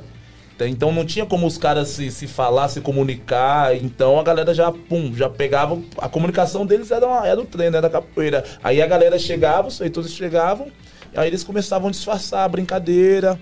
A galera saía, o pau comia. E aí os, os fugiam, a galera ia atrás e o pau caía a folha. Caraca. É muito. E, e, a capoeira já chegou, chegou a ser proibida no Brasil. Sim, tempo, a capoeira né? foi, foi proibida no, no, no, Brasil. Ela foi liberada após a criação, mais ou menos, da capoeira regional baiana, Comércio Bimba, que ele fez uma apresentação para Getúlio Vargas e aí ele conseguiu. Na verdade, o Messi Bimba foi, foi, um, foi um, um dos mestres, que é o criador da capoeira regional, que é o, é o que criou a primeira academia de capoeira no Brasil. E aí ele dava aula dentro da faculdade, né? Da faculdade, pra do, só, só tinha doutor, médico, aí começaram, a galera começou a ver a capoeira com outros olhos, né? Liberaram tudo. E aí hoje tá aí essa, essa manifestação aí que tá invadindo o mundo todo. É uma herança cultural, né?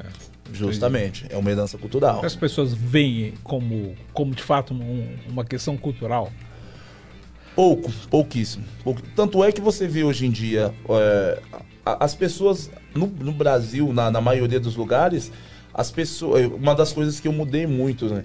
As pessoas só pensam em capoeira, na, na maioria dos lugares, quando tem dia 20 de novembro quando tem dia 20 de novembro e folclore. Ah, mas é porque a capoeira é legal, por quê? Por que, que é legal? Ah, porque é dia 20 de novembro, porque é dia dos zumbis, palmares, mas é legal só no dia 20 de novembro?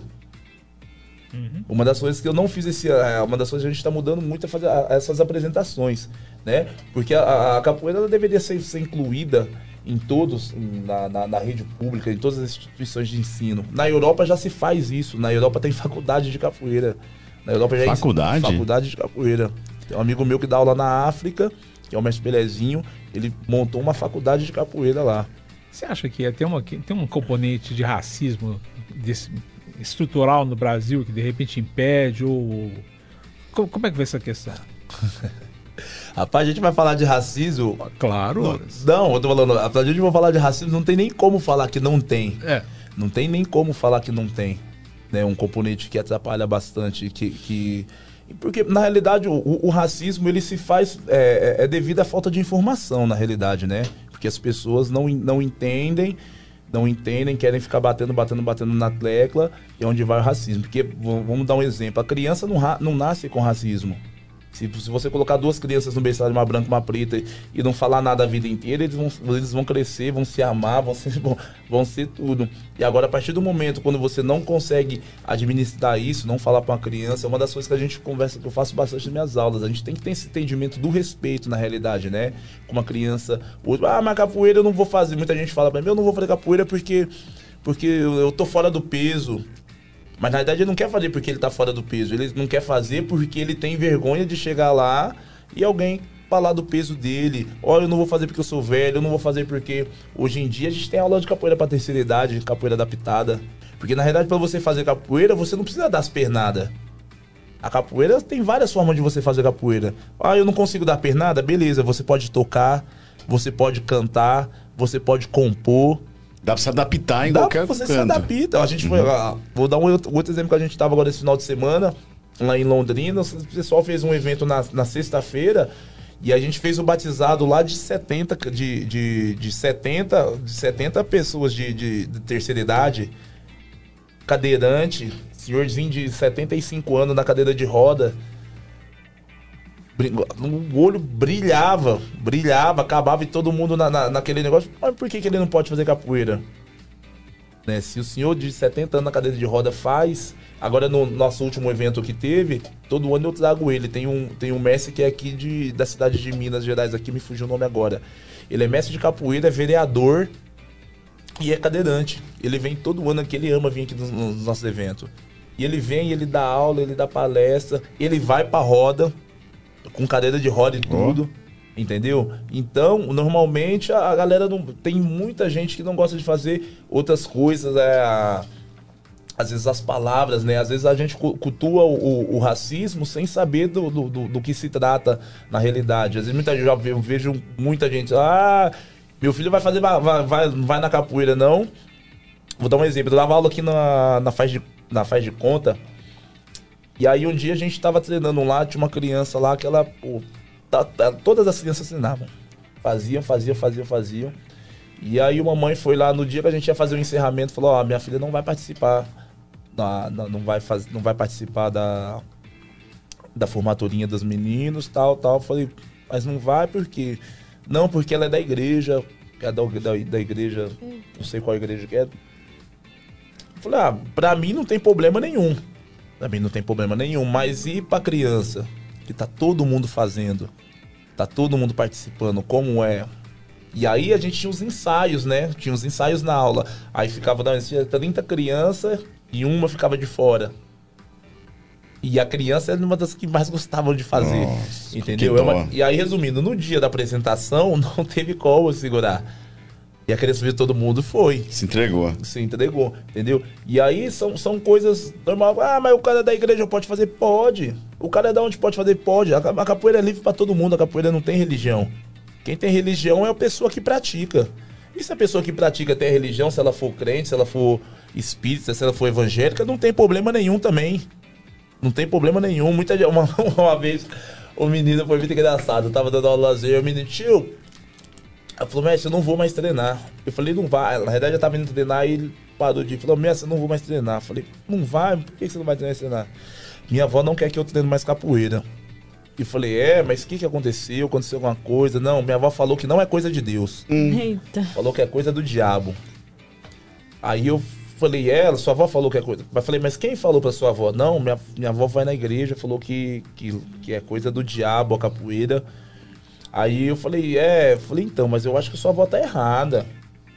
Que na capoeira não é coisa do diabo. Falou, você viu seus amiguinhos fazendo? Seus amiguinhos fazem, todo mundo faz. A capoeira, a capoeira é de Deus, tudo é de Deus.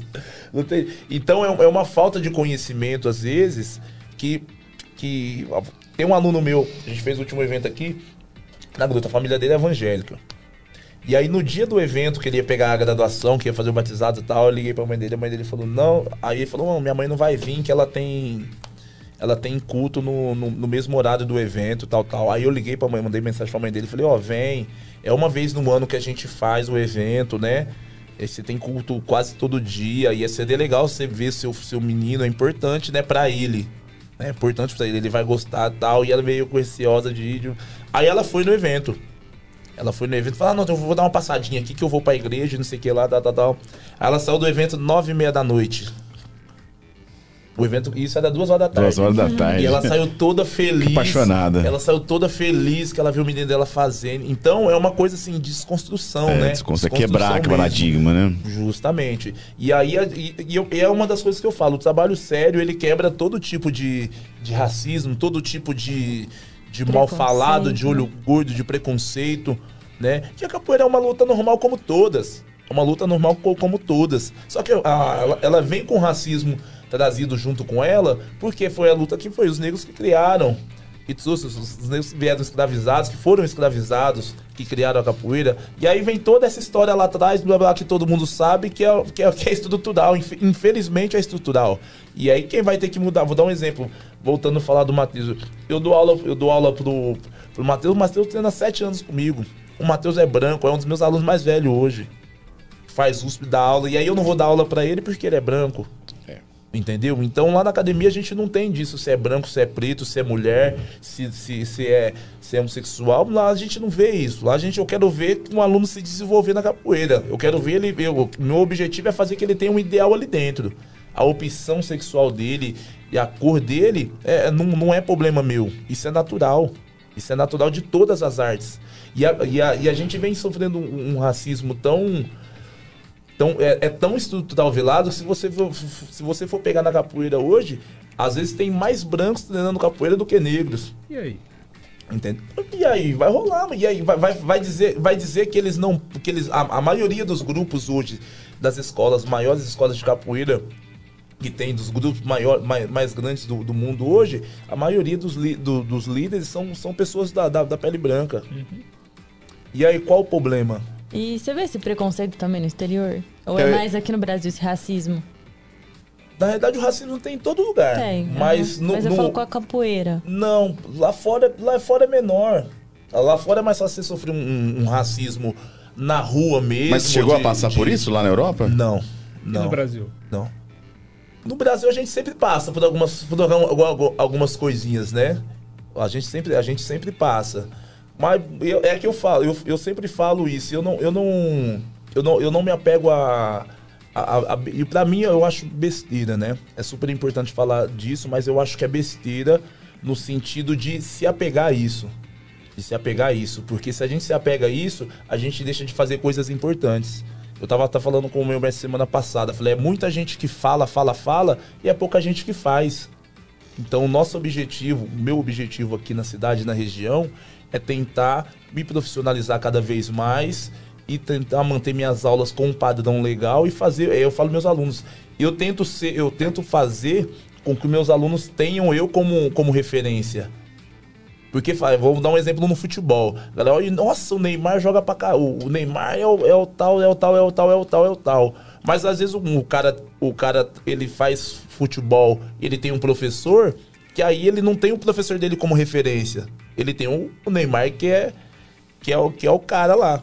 Entendeu? E na capoeira eu tento fazer ao contrário. Eu, eu faço o possível para que meus alunos tenham, me tenham como referência. Falando, nossa, o Messi, nessa parte que ele faz, ele é. Se ele chegou lá, então eu também vou, vou, vou fazer. Eu vou chegar. Mas como que você vai chegar? Então aí, aí o caminho começa a ficar mais, mais longo. Por isso que eu tento não me apegar a essas paradas, senão a gente atrasa muito. E aí, infelizmente, infelizmente, essa parada do racismo ela não vai acabar. Ela não vai acabar. E se você pegar muito, se você pegar muito a fundo, muito a firme nisso, você começa a brigar com todo mundo. Porque você começa a ser o chato da parada. Você começar, ah, não, porque o racismo é isso. Você começa a brigar, você começa a parar de ir nos lugares, você começa a parar de, de frequentar alguns lugares, você, você começa a, a, a, querer separar as coisas. Ah, o branco é o branco, o preto é o preto. Aí você começa a fazer uma divisão. Você não começa a fazer uma, uma inclusão. E o objetivo da capoeira é totalmente ao contrário. O objetivo da capoeira é incluir. E é o que ela vem fazendo. É né? o que ela vem fazendo. Só que aí tem algumas pessoas ainda que, é, que mesmo mesmo sendo negras, fazendo algumas coisas, elas acabam fazendo esse, esse processo de exclusão por serem tão. Por serem tão. Por serem tão rígidas ali nesse negócio. Porque quando você começa a se falar de racismo, se você for muito a fundo, você pira, velho. Você pira. Pira, pira, pira, pira. Porque você, se você começar a falar de racismo, você vai ter que voltar lá atrás. E aí você vai ter que começar a ver algumas coisas que vai fazer você ter uma outra opinião no futuro. E aí, e aí a coisa aperta, aí o sapato aperta, né? Mas é importante falar super, mas eu acho que o mais importante, além de falar de racismo, é você ver uma forma de, de mudar isso. Porque o racismo, você não vai mudar o racismo no mundo. Você tem que mudar o racismo. Começar a mudar as coisas é dentro de casa, é começando a instruir os mais novos a quanto a isso, porque os mais, os mais velhos não, você não vai mudar. Mais velhos você não vai mudar. Você tem a sua opinião, você já é velho, já você não mudou até agora, você não, não vai, vai, mudar. mudar é justamente uma das coisas que eu faço, é tentar não focar nisso. Porque você, é, esse negócio de ficar discutindo, você vai acabar perdendo muito tempo, porque é uma briga muito, muito grande. É muito, muito grande. E eu sozinho não vou conseguir fazer isso. Eu em 10 não, não vamos conseguir fazer, em mil não vamos conseguir. Tem que ser muito mais. Agora, se a gente começar a focar em coisas produtivas, automaticamente a gente vai trabalhar isso junto. Então, eu, meu, minha parada é focar em produção. Fazer com que as pessoas entendam, vejam o valor da capoeira, as pessoas consigam entender que a capoeira é importante em, em todas as formas, na, na, área educacional, na área cultural, na área social, entendeu? E assim a gente vai tentando levar nosso trabalho. Ô Tonzinho, e, e dessas, dessas, desses países que você visitou, você tem algum lugar que você queira ir para levar a capoeira? Que você tenha vontade? Opa, um dia eu quero para esse país que levar minha capoeira. Eu tenho vontade de Israel. Israel? Israel. Israel tem um, tem um amigo lá que, que tem um trabalho lá. Na verdade, ele é um dos caras que levaram a capoeira para lá. Depois da, da capoeira de lá. E ele me convidou para ir para lá. Só que eu já tava com a minha passagem de volta comprada. E aí a gente não conseguiu trocar. E aí aquilo lá, perdi a chance. Perdi, a, perdi a chance, mas é, é um, é um dos lugares que eu tenho muita vontade de ir, Israel. Israel e África, né? E África é o berço, é o berço da coisa. Em África a gente tá até com uns estudos aí, com algumas negociações aí para o ano que vem. A gente, dá, a gente tem alguns integrantes da nossa escola que, que, que dão aula na África. Então, a nossa escola é uma da, da, da das escolas que tem mais integrantes lá na África, em algumas cidades diferentes. Então, ano que vem a gente está estudando algumas possibilidades aí. Novos projetos, então, para o ano que vem. Para a gente dar uma, dar uma rodada nas capoeiras. Boa. Deixa eu mandar aqui um abraço aos nossos patrocinadores, a Intel, um abração à Intel também, a Serbif e também a Salisbury. Obrigado, obrigado pelo patrocínio. Viu? Geladinho, hein, Tonzinho? Precisa pegar outra geladinha lá também, né?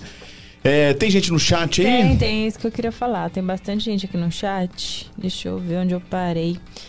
Ah... Gente, é importante que vocês se inscrevam no nosso canal e dê o like aí, viu, gente? Dê o like aí pra nós, que é muito importante. Ó, oh, DJ Saci falou pra você contar dos perrengues das viagens. Já falou um pouquinho é. já, né? Perrengue quando, é assim, porque, quando é assim, porque tem mais. Perrengue é, mais então, tem. Daniel tem. Depois nós vamos cutucar. Miller Maciel, mestre, qual o seu estilo de jogo preferido e por quê? Boa. Boa. Rapaz, eu, eu gosto bastante da regional, que é um jogo mais. que é esse estilo da capoeira mais rápida. Porque ela, ela tem um, um ela tem um sentido de pensamento, né? Você tem que usar o pensamento mais rápido, mais, uma, uma evolução. Um raciocínio, um raciocínio mais rápido, tem que ter uma evolução mais dinâmica. E aí, na, na capoeira de Angola eu gosto bastante também. Eu gosto bastante que é uma capoeira que você consegue fazer um, um, trabalho, como é um pouco mais lenta, você consegue bobear, tem roda que você fica 12, 13 minutos. É uma coisa mais estudada. É um jogo mais estudado, mas a capoeira regional é o que me pega. Legal. O Ezio Gomes fala sobre as amizades da capoeira nesse meio. Eu nunca vi ninguém que não gostasse de você. Contra o mestre Tonzinho. A pa... falou, né, do, da comunidade. É, a comunidade da capoeira é muito grande, gente. A gente não tem. Não, não, não dá pra, pra, pra, ter noção. E a gente consegue fazer muita amizade muito fácil com essas viagens. Até porque normalmente quando você vai para esses encontros, você pegam aí 15, 20 cidades, representantes de cidade junto dentro de um encontro. E aí um já te convida para ir pro outro, você vai pro outro, já tem mais 10 diferentes. Você vai conversando, fazendo amizade com todo mundo e a galera começa a, a se integrar mais, porque muita gente só, só conhece por, é, por internet, né? Uhum. Por rede social, coisa e tal. E aí quando tá conversando, a galera começa meio que te dar mais te dar mais uma moral, começa a te seguir, começa a acompanhar o trabalho, aí começa a fortalecer mais.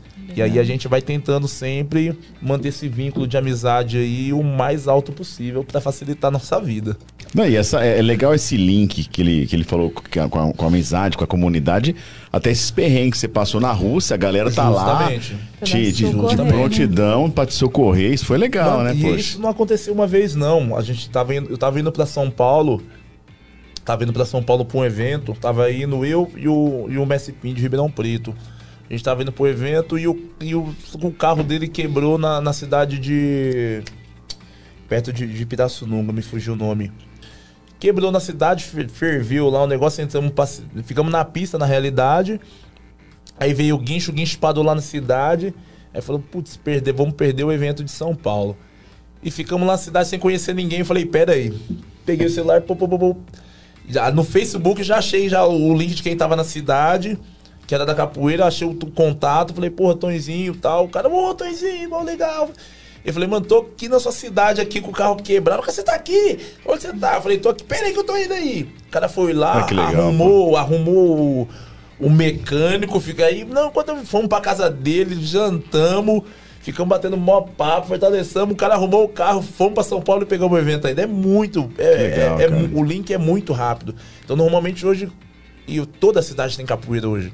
Toda cidade tem, tem capoeira. Qualquer cidade que você imaginar daqui da, da região, sendo bom, sendo ruim, tem capoeira. Tem algum projeto. Então a gente chega, qualquer cidade que eu vou, já chego, já falo, onde tem uma capoeira aí, por favor, pra gente conhecer, integrar, passeando, mano. E parece que segue.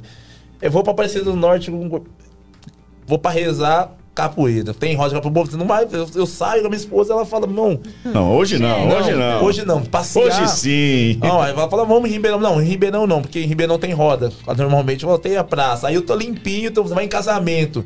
Em casamento, ah, vamos roda de capoeira. Casamento de capoeirista, então tá tudo bonitinho. Os caras, ah, no meio do casamento, os caras roda. Bom, arma o birimbau e peão já tira gravata já e já, já, foi. Então é, é, um, é, um, é o vício, né? Tá na veia, corre no sangue. Não, não dá para fugir. Incrível. Ó, o Nilson Miele tá aqui também. Um orgulho de Orlândia. Rodou o mundo levando o nosso nome, Orlândia. Hoje moro em Nova Mutum. Nova Mutum, Nova Mutum. Cidade do Dudu. Dudu é bombeiro lá.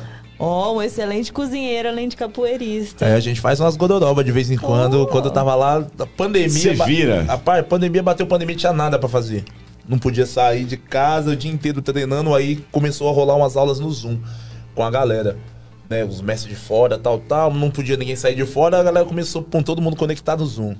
E aí tinha aula o dia todo.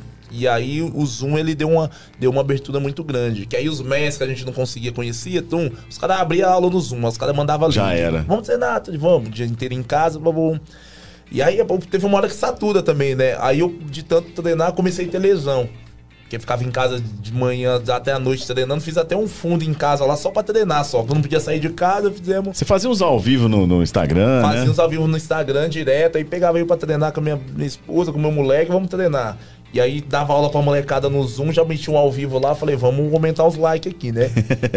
e aí teve uma hora que comecei, não tinha mais o que fazer. Comecei a inventar moda, tá falando, ah, vamos, vamos cozinhar, cozinhar então, vamos pra cozinha. Aí, pra fazer, sempre fez umas godorobas, uns macarrão doido, uns negócios. Falei, ah, vamos botar pra galera vir. Fazia um ao vivo e ficava. Já Rapaz, era. começou da gente, da gente, da gente. E aí eu saí do macarrão comecei a partir pros bolos. Bolo? O bolo. Aí botava, olhava a receita, falou, ó, vai fazer na, na cabeça. Olhava a receita ali mais ou menos, só mais ou menos por cima. Falei, gente, é só misturar tudo, bateu e joga pra coisa. Ah, o som do minibal já era. Botava um, um samba de fundo, minibal, ia conversando com a galera, a galera entrando e eu batendo bolo e fazendo. Um dia eu fui fazer um de. um bolo de cenoura, mano. Deu ruim. E aí, eu fazia os de fubá e tá, tá, tá, todo mundo, é, e, e a galera ficava, a galera ficava. Aí você foi ousar no de cenoura. Não, e tá, tá, tá, falei, mano, eu falei, hoje eu vou fazer um de cenoura. Ah, vou fazer um de cenoura e blá, blá, blá. Aí dei uma olhadinha rapidinha antes nos ingredientes lá, falei, já era, mano, botar na cuca. E eu comecei a cortar, bater tudo e foi empolgando, conversando com a galera aqui. Não, galera, e aí, blá, blá, blá, blá. E o bolo, e o povo, e o povo que tava assistindo sempre agora, né? E o Vai mãe, errado, mãe de alunos, moleque do pagode, não, vai dar errado isso aí. Falei, calma. E batendo e resenhando, e batendo e resenhando, e eu no meio do bolo ali, eu plum, plum, plum, meti ó, dois, e veio na cabeça, dois copos de leite, eu pluf, leite no bolo de cenoura, e blá, blá, blá, blá, blá. Aí já começaram já, nunca vi leite de cenoura, é, bolo de cenoura com leite. Eu falei, calma que essa receita é Esse é especial. diferente. E blá blá blá, Não e batemos tá, e botamos blá, blá, fundo, né? Aí botei pro forno, olhei e tal, e, e chovendo de mensagem. Quero É. ver esse bolo com, com, Com leite. com leite e. Eu falei, calma, rapaz. Aí começou a assar, assar 10, 20, 30 minutos, 40 minutos. E nada de crescer o bolo. E eu olhava aí o bolo, o bolo. Falei, eita Maria, vai dar ruim, né? Eu começou a gastar muito meu gás. Falei, galera, vamos ver o. Falei, Vou vamos, desligar isso aqui. falei, vamos ver o bolo, vamos ver o bolo. E eu já sabia que tinha dado merda já. Falei, pô, vamos ver o bolo. Aí ele que abriu o bolo, o bolo desmanchando, mano. Os caras. Nossa, os caras torraram, torraram, torraram, mano. E começou da gente, da gente, da gente, rindo, e rindo. Falou, ó, hoje deu errado, amanhã eu volto, eu vou fazer outro. No outro dia eu fiz outro. sem E a, e a galera gosta de uma coisa errada, né?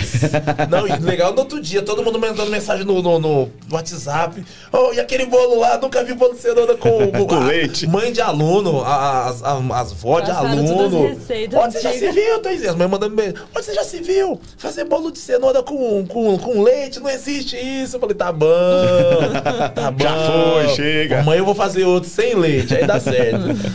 Pandemia faz coisa. Faz tudo, né? Ó, o Wellington Policarpo, fala um pouco alguns grupos que você passou e abriu sua mente para melhorar a sua capoeira hoje. Rapaz, eu passei As influências, né? É, porque na realidade assim, a capoeira a capoeira é uma só e ela tem várias escolas. Ela tem várias escolas. Então, vou dar um exemplo. Hoje eu tô, no, eu tô na escola de capoeira dança cultural. É uma das, das maiores escolas que tem aí no mundo hoje. E aí tem a escola da a Senzala, que é um grupo de capoeira chamado Senzala, tem um grupo Abadá, tem um grupo Cordão de Ouro, tem um grupo tal.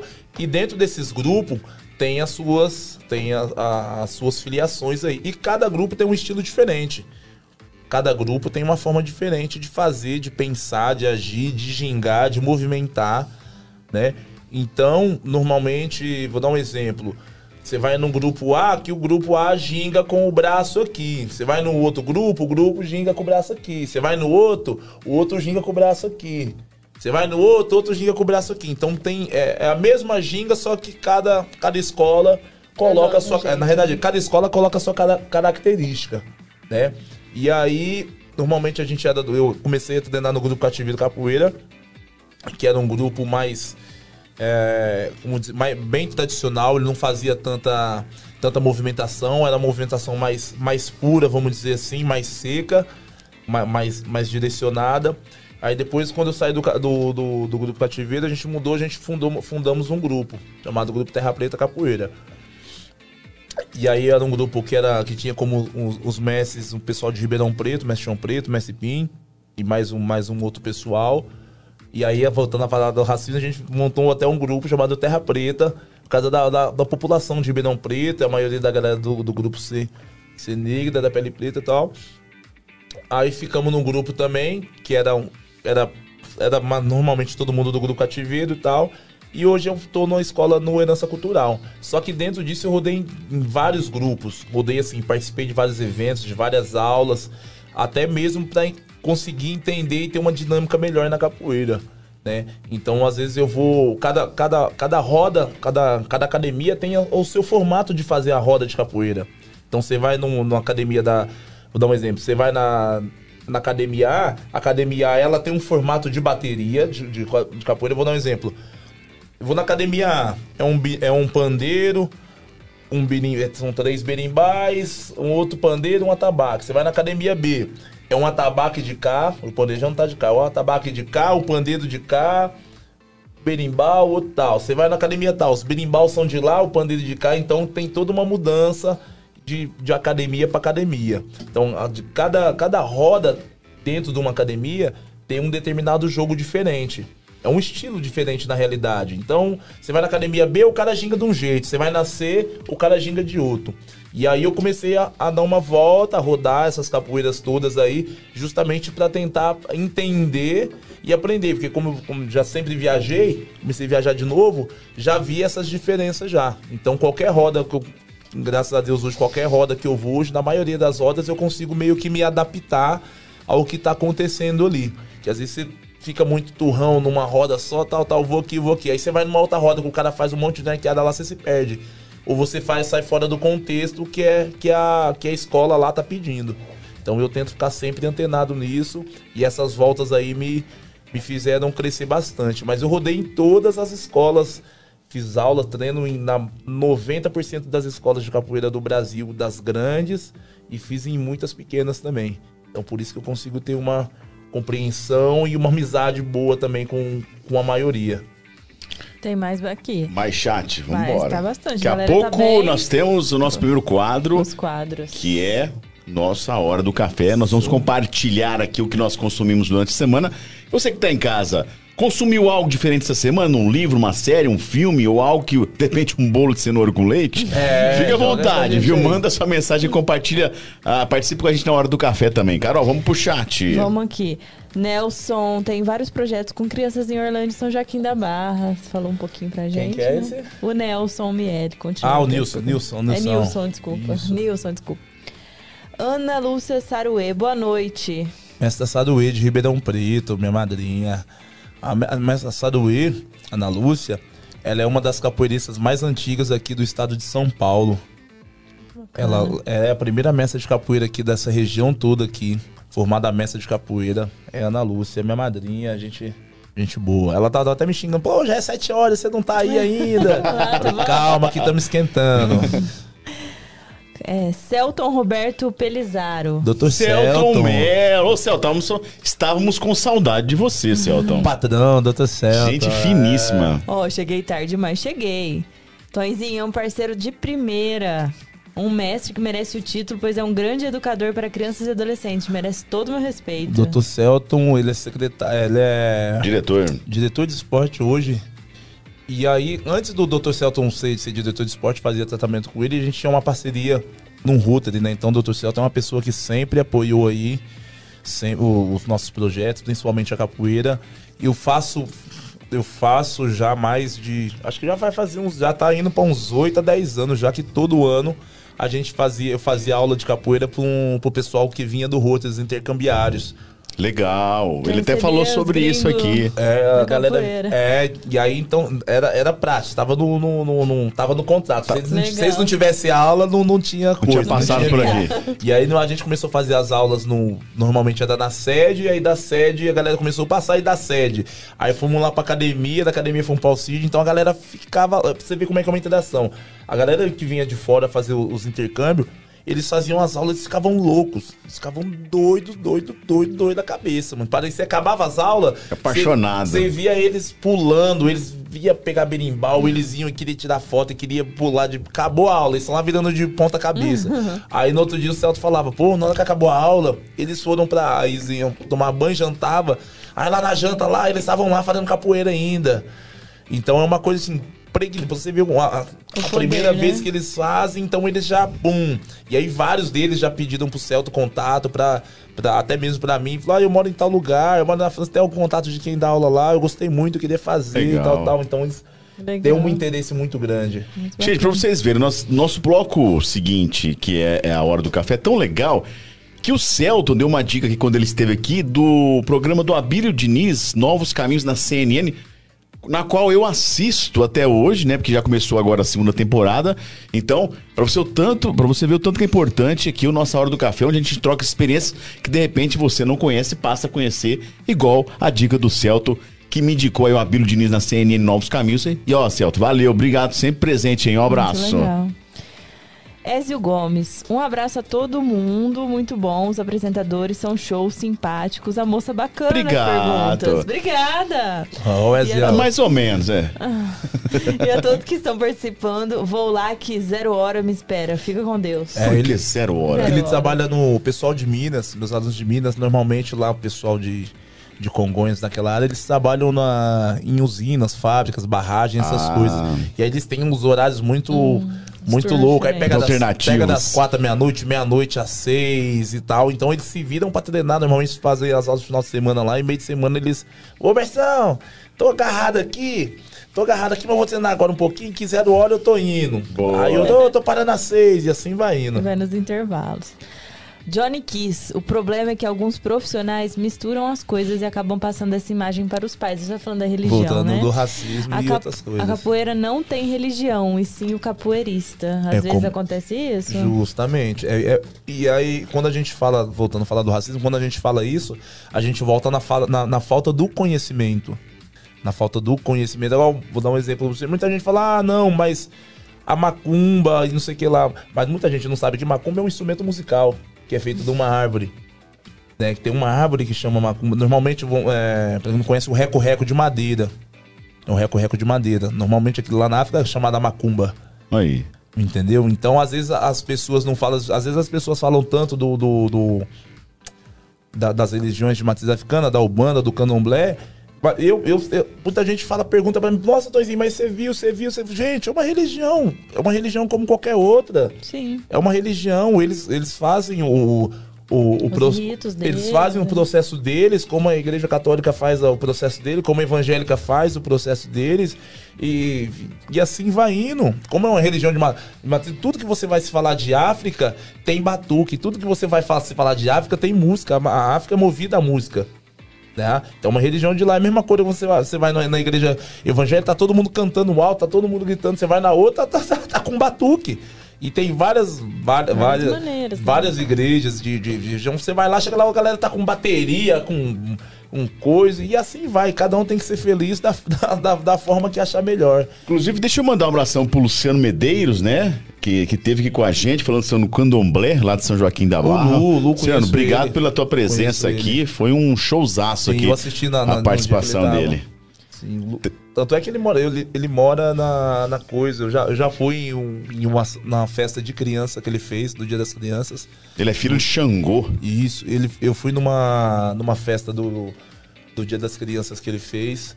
Normalmente eu sempre gosto de passar. Tem um outro lá de São Joaquim que é o Diego também, que é muito parceiro meu. E aí vida segue. Cada um tem que ser feliz com a religião que acha que, que acredita. E tem que. E, tem que respeitar, nós just, temos que respeitar. É, justamente, cada um tem que acreditar e valorizar aquilo que você acredita. E Gente. assim vai embora, e todo mundo vai ser feliz. Chat bombando aí. Nossa, tá bombando mesmo. Ó, o Johnny falou: vamos marcar aquele treino, meu amigo. Ah, o John é, o John é bom, ele é, ele, é, ele é grande, ele gosta de bater nos outros. Aí ele quer treinar comigo. Eu conheço o Johnny. Ó, o Saci tá pedindo um show, aqui, ó. Traz um show pra mim. Ah, mas você não pode beber, não. Você vai trabalhar, rapaz. Ana Lúcia, salve, Tonho. É a mestra, a mestra dando salve. Lilian Pereira, grande Tonzinho. Lilian Pereira, peraí que tem várias Lilian aqui. Lilian, fala aí de onde você é. Eu acho que a Lilian é de São Paulo. Sofia Nascimento, boa noite. Minha filha. Ó, oh, filhota. Minha filhinha, beijo, sua Sofia. Nilson Miele, Bianco, um grande abraço. Show de programa, parabéns. Um abração, Nilson. Olha, sinto muito por não estar na cidade, porque você vai entrar na lista de um dos nossos convidados para contar as histórias da Nilson nossa cidade, história, viu? Hein? Tá aqui é, na nossa pode lista. Pode um abraço pra mim também. Quando o Nilson vier aqui, eu vou mandar, vou bombardear ele com pergunta do Conselho Tutelar. Tem várias histórias. Boa. Ô, Toizinho, é verdade, você já foi do conselho, né? Fui, fiquei quatro anos lá trabalhando no conselho. Cara, eu imagino que você deve é, ter tido várias histórias, assim, de arrepiar, né, cara? Rapaz, e não foi pouca não, mano. A primeira vez, a primeira vez, quando eu entrei no conselho, eu entrei no conselho no primeiro. Na primeira vez, não, primeiro dia. Logo de cara. No, no primeiro dia. Cheguei, cheguei no conselho. Tal, e ainda não, não, não tava adaptado com, com algumas coisas ainda. Entrei, se eu não me engano, foi eu e o Leite. Estava com leite. Acho que com leite ou com a, com a Nina. Aí o te, telefone tocou, pô, hospital. Eu falei, eita, lá vem. E aí fomos pra esse hospital. Aí chegamos lá, tinha um menino de, de uns três anos, uns quatro anos. Tava com uma marca assim no rosto, assim, virada assim, ó. Eita.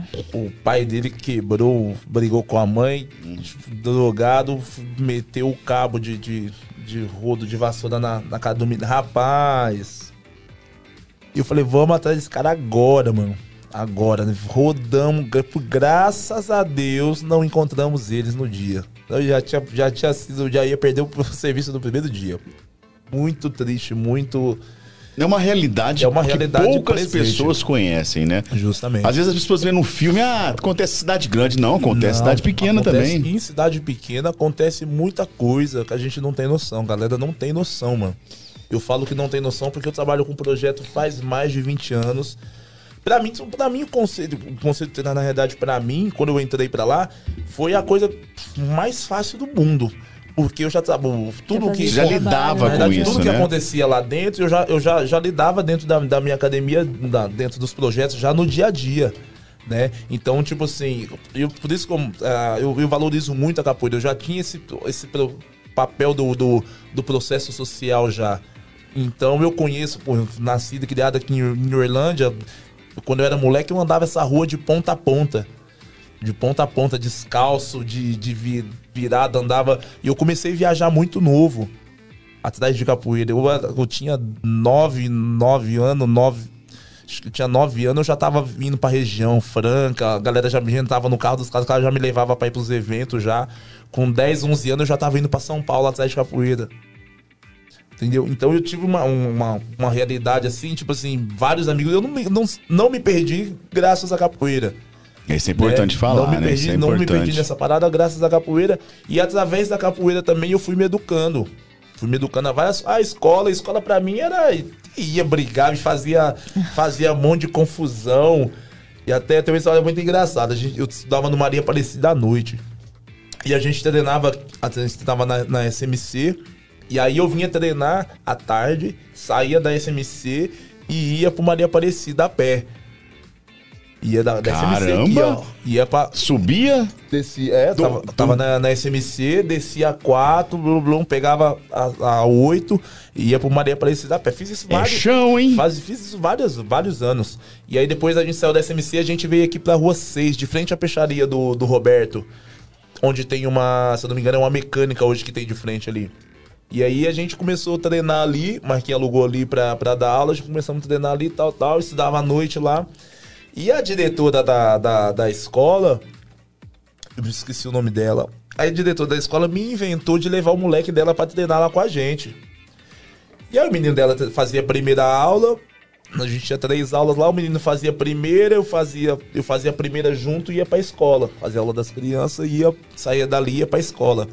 E chegava lá na escola, a gente pegou Maria Aparecida naquela época que o pau tava moendo. Na época que tava. Com o negócio à noite tava trash, mano. Tava, tava trash.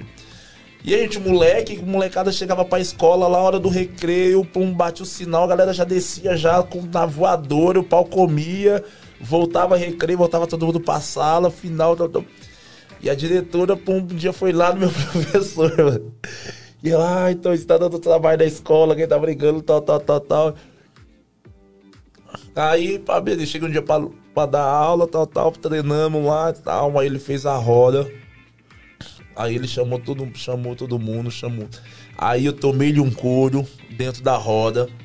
Tomei-lhe um couro, um couro, um couro. E aí ele tava aí, acabou, meu olho cheio de guaraná assim, vontade de chorar. cheio de guaraná é boa. cheio de, de areia, os olhos lacrimejando. Aí ele parou, meio de todo mundo. Ele falou: Sabe o que, que você tá apanhando?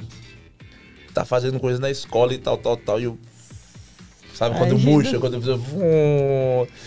Eu no outro dia. E ali, detalhe, ali quando a gente treinava, quando, quando, quando eu comecei a treinar, na verdade a gente não tinha dinheiro. Pra, teve uma época que minha mãe pagava mensalidade e tal, e minha mãe ficou desempregada e tal, e teve uma época que eu fiquei sem dinheiro para treinar. Eu não pagava tal, eu falei, ah, não vou treinar, vou parar de ir. E aí ele foi lá na minha casa me buscar, falou, não, vai, continua treinando e tal, tal. E aí a gente mudou, e aí quando ele, quando ele alugou esse salão, eu limpava a academia. Então eu limpava a academia e não pagava mensalidade. limpava a academia, já. E eu tomava conta da academia. Chegava mais cedo, limpava, tal, passava o pano tal, e já ficava treinando. E tal, tal, a gente ia trocando. Aí na academia só treinava normalmente, só treinava a galera. Porra, eu fui, comecei para treinei na, na SMC. Na SMC só treinava quem tinha dinheiro na época. Na, na Esporte, na Esporte chegava a galera de carrão, de tal, e eu chegava de chinela. Então eu fiz uma amizade muito boa também. A capoeira me, me fez uma socialização muito boa. E aí, então, por isso que eu falei, eu conheço de. Do, do da, da, minha época, dos, como dizer, dos tranqueiros até do, dos coisas. Então, a hora que eu entrei no conselho, para mim foi um. Falei, putz, isso aqui pra mim é. Eu vou fazer o serviço que eu faço, só que eu vou fazer ele. Oficialmente. É, eu vou fazer ele oficialmente. Tem algumas, tem algumas coisas, mas o, o conselho tutelado hoje em dia é um trabalho muito difícil. Você tem que ter um sangue muito frio. Você tem que ter. Você tem que ter um pensamento muito diferente, porque te atinge de várias formas. Te atinge de várias formas. Não, e o conselho tutelar ele acaba dando voz para quem de fato não tem, né? E é o socorro, a voz de socorro, Justamente. né? Justamente. E o que acontece? A, a, a rede de proteção ela não consegue atingir ela não consegue atingir realmente. É aquilo que a gente está falando de valorização. Muita, vou dar um exemplo. A galera não sabe, como, como tava falando da capoeira, a galera não sabe a importância do conselho tutelar. Todo mundo, ah, mas o conselho pega a criança da mãe e, e leva embora. Não é o conselho que pega a criança. A criança. Na verdade, o conselho vai fazer, ele vai fazer a proteção da criança. Porque o juiz não pode ir lá e pegar a criança. Vou dar um exemplo: vai ter um desabriga, vai ter um abrigamento. Vai ter um abrigamento aqui na casa dela lá. Você é o juiz e, e ele é o escrivão. Aí você fala, pô, Tonzinho, você tem que, ó, vai ter que fazer um abrigamento do, do Joãozinho que tá, mora lá com a Maria. O juiz não vai lá fazer o desabrigamento dele.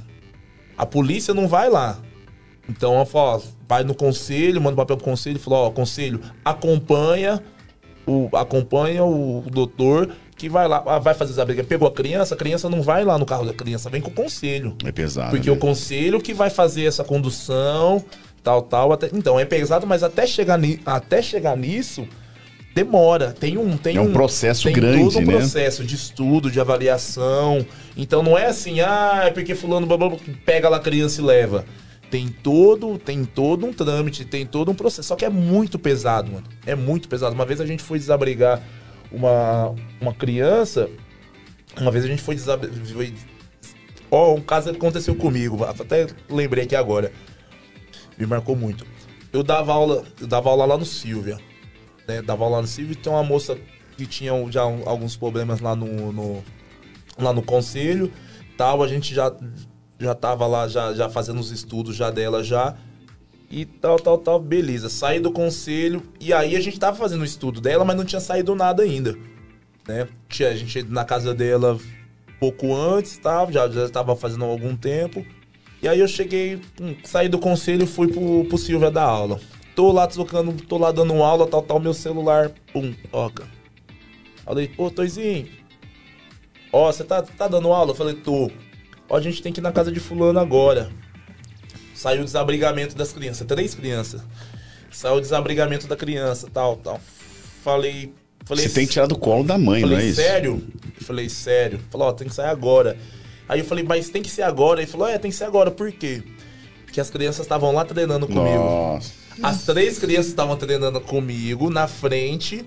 A mãe sentada do lado, rindo, a maior, tipo, na maior vibe, assim, alegria normal, dentro da escola. Eu falei, pelo amor de Deus. Falei, ó, dá. Falei, ó, vou estar aqui. Falei, não dá para fazer isso agora. Falei, não dá para fazer isso. Uma que você vai me lascar todo. Tal, né? Porque. Não, mas e aí era fora do horário, né? Era depois das 6 horas. Já, já tinha. Falou, ó, mas eu tava com 30, tava com 20 crianças lá, incluindo os meninos que eu sei desabrigados. A mãe tava sentada ali. E eu era do conselho, mas não. E aí eu que tinha que fazer a missão, falei, não dá, eu não vou fazer. Falei, não dá para mim fazer. Que agora eu tô como professor. Eu falei, né? é, e outra coisa. do- Ah, mas foi batata. Eu falei, ia sobrar pra mim. Aí aconteceu, a mãe saiu tal, esperou chegar na casa dela, aí foram lá. E aí foi fazer o abrigamento das crianças. E aí a mãe. E aí, infelizmente, as pessoas. É, é lógico que não vai entender, né? Porque você tá tirando um filho, coisa e tal. Mas é, é, é muito extremo quando chega nesse caso de fazer o desabrigamento. E a- é, é trash, e às vezes, é, por mais trash que seja, às vezes é importante. Na maioria das vezes é importante. Porque às vezes a, a, a, a- criança tá num risco Tremendo. imenso, imenso. Mais, mais do que a gente pensa. Entendeu? Então essa, essa- esses anos no conselho também me deu uma, me deu uma grande abertura e, e me fez também mudar muito meu- minha forma de trabalhar, de pensar, de ver as coisas, de trabalhar com criança. Porque é, é, é muito. Você tem que ter o sangue muito frio. Conselho tutelar não, não, é, não é brincadeira. E aí é aquilo que a gente fala. Por isso que a gente tem que fazer com, com amor, com carinho. E as pessoas precisam se inteirar do que, do que realmente Papel, né? é o trabalho e o papel do Conselho Tutelar. E as pessoas não valorizam. porque Quando tem eleição do Conselho Tutelar, são pouquíssimas, são pouquíssimas pessoas que vão votar. Nós, a gente está numa cidade aí que tem 30 mil pessoas que votam. Você vai para eleição do Conselho Tutelar, 40, você vai pegar, você não pega. Você pega 4 mil pessoas que votam. Olha é, lá ainda, hein? é muito. Não, tô chutando alto. Eu tô chutando alto. Porque as pessoas não vão, porque, ah, não, não vou, não, não vou brigar com. Só que quando estoura a bomba, ah, porque o conselho tutelar. Não vai. Ou, ou quando estoura a bomba, ai, fulano, você tá no conselho. Você- não, você tá no conselho, eu não tô. Nossa, você podia estar, então, mas no dia que teve eleição. Não foi votar. No dia que teve eleição, você não vai votar. O outro. E, e parece que não, mas é uma coisa que uma hora ou outra vai, vai. Às vezes não vai acontecer com você, não vai bater em você, mas vai bater no seu vizinho. Às vezes não vai bater em você, vai bater na, na, na, na sua parede, na sua. Infelizmente. E a galera precisa se, se entender muito esse processo aí, porque isso é, é trash. Pesado. É pesado. Uma vez nós fomos em Morragudo, o cara correu atrás de. O cara correu atrás de faca do, do Nilson. De, eu tava de férias. Foram fazer um desabrigamento lá em Morragudo. Foram pegar a criança lá, o cara tirou um facão. O cara tirou um facão e, e correu atrás do, do Nilson e do, do, do Leite. Até, quero ver vir pegar a criança aqui! É besta. O facão na mão, é muito, né? E tem hora que você tem que sair da casinha, né? Tem hora que você tem que apelar, e aí tem hora que você tem que você pega menino rebelde que quer te bater, que quer. Então a coisa é. É, mais, É pesada. É, é pesada. Carol, vamos passar pelo chat pra gente entrar na nossa No hora chat do café? nosso Tá, tá zerado agora. Zerou? Bom, então vamos fazer o seguinte, então vamos para a hora do café? Então é o seguinte, neste momento nós vamos compartilhar o que nós consumimos durante a semana, seja um livro, seja uma série, seja um filme, ou até mesmo um prato de comida que você tenha arriscado a fazer na cozinha. Então você que está em casa, quer compartilhar aí a sua a sua dica, manda aí no chat ou então pelo nosso WhatsApp. E hoje nós iremos ter a participação do Job, que mesmo com o Covid, irá participar da nossa A Hora do Café. Gente, eu vou começar pela Hora do Café. Começar. Pô, pode começar? Posso eu começar? Pode, pode, pode, eu deixo. Então é o seguinte, estava eu lá em casa, dando uma navegada no Netflix, procurando algo para assistir. Eu gosto muito de documentário. E o documentário que eu achei, até pelo nosso convidado anterior, que foi o Rogério Cato, nós falamos muito sobre sertanejo, música sertaneja, e eu achei uma série bacana de gênero musical chamado Amor Sertanejo. Mas não leve muito é, pelo lado sertanejo. Bem, conta a história ali, enfim, do sertanejo. Inclusive tem uma parte muito bacana que fala sobre o, o sertanejo antigo e passa pelos, pelas duplas né, antigas. São duplas engraçadas. Até anotei algumas aqui, ó. Do tipo Malboro e Hollywood, preferido e predileto, é, domingo e feriado. Feitiço e feiticeiro, simpatia e gente fina. Eu achava, quando eu vi isso um dia em alguma postagem, memes, né, eu achava que nomes. era brincadeira, mas não, gente. Existiu essas duplas. Se você até fazer uma pesquisa aqui na internet, você acha Abel e Caim, é, tem é, Horizonte e Horizontal. É sério isso, gente. É sério. Que é Existiu, verdade, que é existiu verdade. essas duplas. Bom, enfim. Esse, documen- esse documentário passa, né, sobre a raiz do sertanejo, mas num determinado momento do documentário, ele começa a passar e contar a história do sertanejo universitário para frente. E ali é, tem depoimentos de, é, de, de produtores contando sobre a fabricação de novos cantores. Ou seja, fica claro e evidente ali em cima do documentário que muitos cantores são fabricados, né? Ou seja, o cara lança, o cara não tem, não tem, ele não tem talento, é, nenhum. talento nenhum.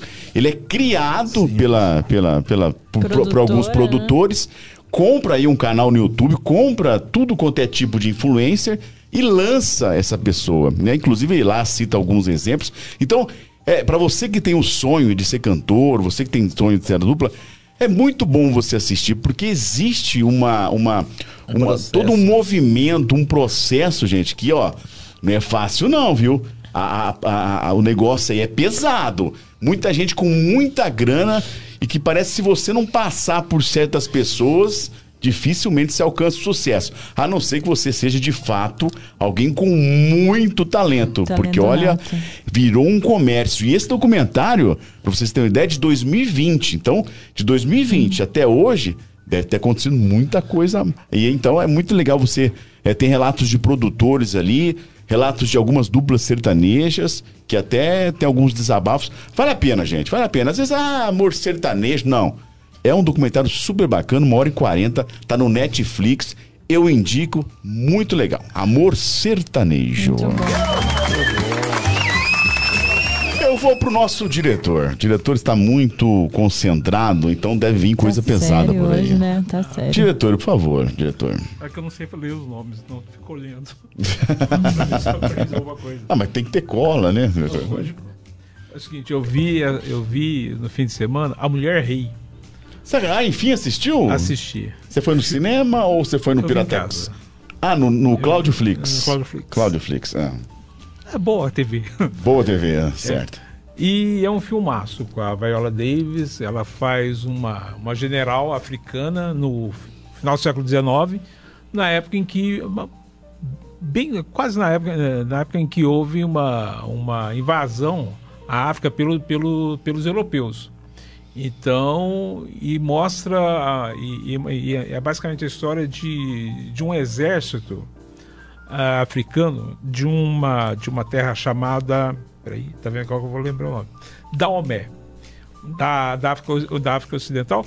E depois eu fui ver que esse exército de fato existiu.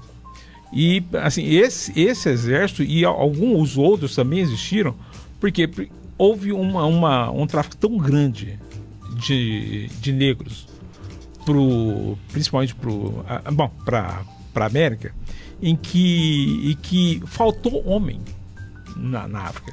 Então mandavam, mandavam para cá uh, os homens e ficavam as mulheres.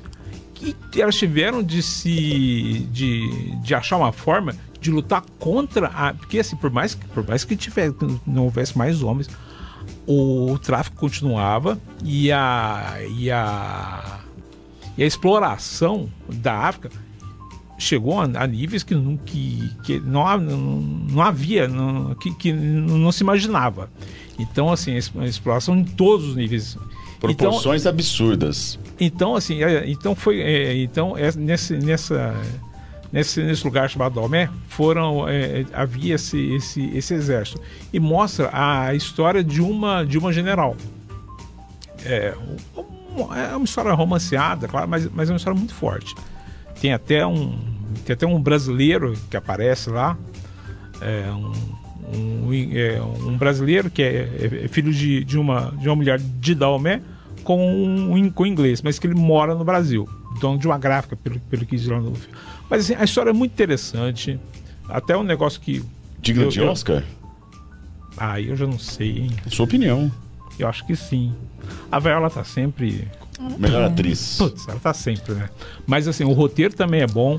E o roteiro, e assim, é uma diretora a roteirista é mulher, então assim, e a, a Viola, ela é, ela é produtora, então assim, é um filme assim, eminentemente feminino.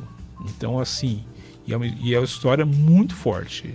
E até um negócio que eu não sabia, porque assim, eu sou ignorante de tantas formas, de tantas coisas, que eu não sabia que o Dendê era, era é porque eu sei que tem, dentro do Brasil, tal, sei da, da, da, palavra, tudo, mas que essa, essa, essa, essa terra chamada Dalmé era uma grande produtora de, de, de, azeite de dendê. Aí até mostra lá como, como, é feito, como era feito na época o, o, o a extração do dendê, umas é, um, assim, é, palmeiras, muitas palmeiras. É, é muito interessante. Além, para além dessa questão que o, que o filme mostra, uh, da parte do exército, das mulheres, também tem, uma, tem, também tem uma questão cultural que eu acho que vale a pena. É um filmaço, um filme de guerra e, e assim. Aí, e um negócio muito, que muito legal. As mulheres usavam com faca contra os homens europeus com armas. Meu Deus. Com, com, atirando. E elas venceram muitos. Nome do filme? A Mulher Rei. Tá no cinema, né? Tá no cinema. E tá, e tá, e tá aí. Tá também no, na, no na internet. Flix, tá na internet. Ela... Se quiser, é só procurar tá que acha. da vida. Esse filme, na realidade, ele veio pra meio pra igualar os Panteras Negras. É Sim, quase a mesma é história, é. só que valorizando um pouquinho aí a, a, a luta das, das, mulheres. Eu ainda não assisti, né, porque eu não tive tempo. Ah, mas, mas, você vai curtir. Mas dizem que é, dizem que é muito bom. Isso que é muito bom. Filmar. Show de bola, diretor. Bela dica. Ah, Nós já estamos com o Job na linha. Ah, teve, e assisti também a Vandinha. Gente, quem... Nossa. é ótimo, é ótimo. Mas você já, tá, você já tá roubando minha dica da semana que oh, vem. Desculpa, ah, tudo bem. Então cancela a dica, o Thiago Não. vai falar sobre Vendinha semana, semana que vem. Aguarde. Assistam. Carol, por favor, compartilhe com a gente o que ah, você consumiu eu? durante a semana, que o Job já está na linha. Ó, oh, eu estava também rodando Netflix e Tava muito cansada, queria assistir uma coisa leve. Jason. E aí, não. Me deparei com uma série, tava, tava nos altos ali da, da Netflix, chama Recomeço. É uma, é uma comédia, não. É um drama romântico de, um, de uma temporada só. São, se eu não me engano, 10 ou 12 episódios. Começa bem água com açúcar, assim, aquele romance. Ela vai pra Itália e conhece um, um, um italiano. E, e aquela atriz que fez Os Vingadores, a Zoé. Deixa eu ver minha cola. Zoé Saldanha, fez a Gamora nos Vingadores. Então é uma muito boa atriz. E só que daí tem uma história bem pesada assim e é bem emocionante. Então você começa achando que vai relaxar e depois você acaba chorando bastante. Mas é muito bom, chama Recomeço, tá no Netflix. Recomeço, Netflix. Boa, Carol, boa, mandou bem. Vamos com o Job. Job, como é que você tá, meu Job. amigo? Como é que você tá por aí, Job? E aí, pessoal? Bom dia, boa tarde, boa noite para vocês. Tudo bom? Tonzinho, uma pena não estar tá aí com você, mas grande abraço. Salve, Job. Melhoras aí, meu amigo. Com esse Tonzinho desde pequenininho, rapaz. Ele era amigo do Tim, ele falou, ó. Eu sou primo do Tim, conheço ele de longa data. Rapaz, esse jovem conhece, conhece todo mundo, cara. Ele pegou muito churrasco, muita comida mas, junto mas Laerte. O, o Job chegou a já jogar um capoeira? Não, o Job ficava só na tucaia, só. Só, só no berimbau. Só. Eu ficava jogando carne pra dentro da boca, só.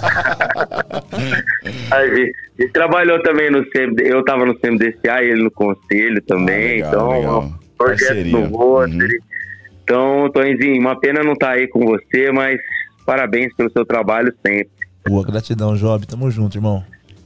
E, ó, a minha dica aí, cara, eu, eu ia falar, não, eu vou falar, vocês não vão falar pra semana que vem, não, vou falar hoje. Ah, Bandinha. Bandinha. Poxa, Vandinha tá em primeiro lugar aí, é muito bacana. Eu assisti só o primeiro episódio. Mas é bem legal, não tem como não falar. Tim Burton, né? Diretor Verdade. de uma série de TV. Sou, sempre, sou fã do Tim Burton desde Batman, 1989. Você tem uma ideia.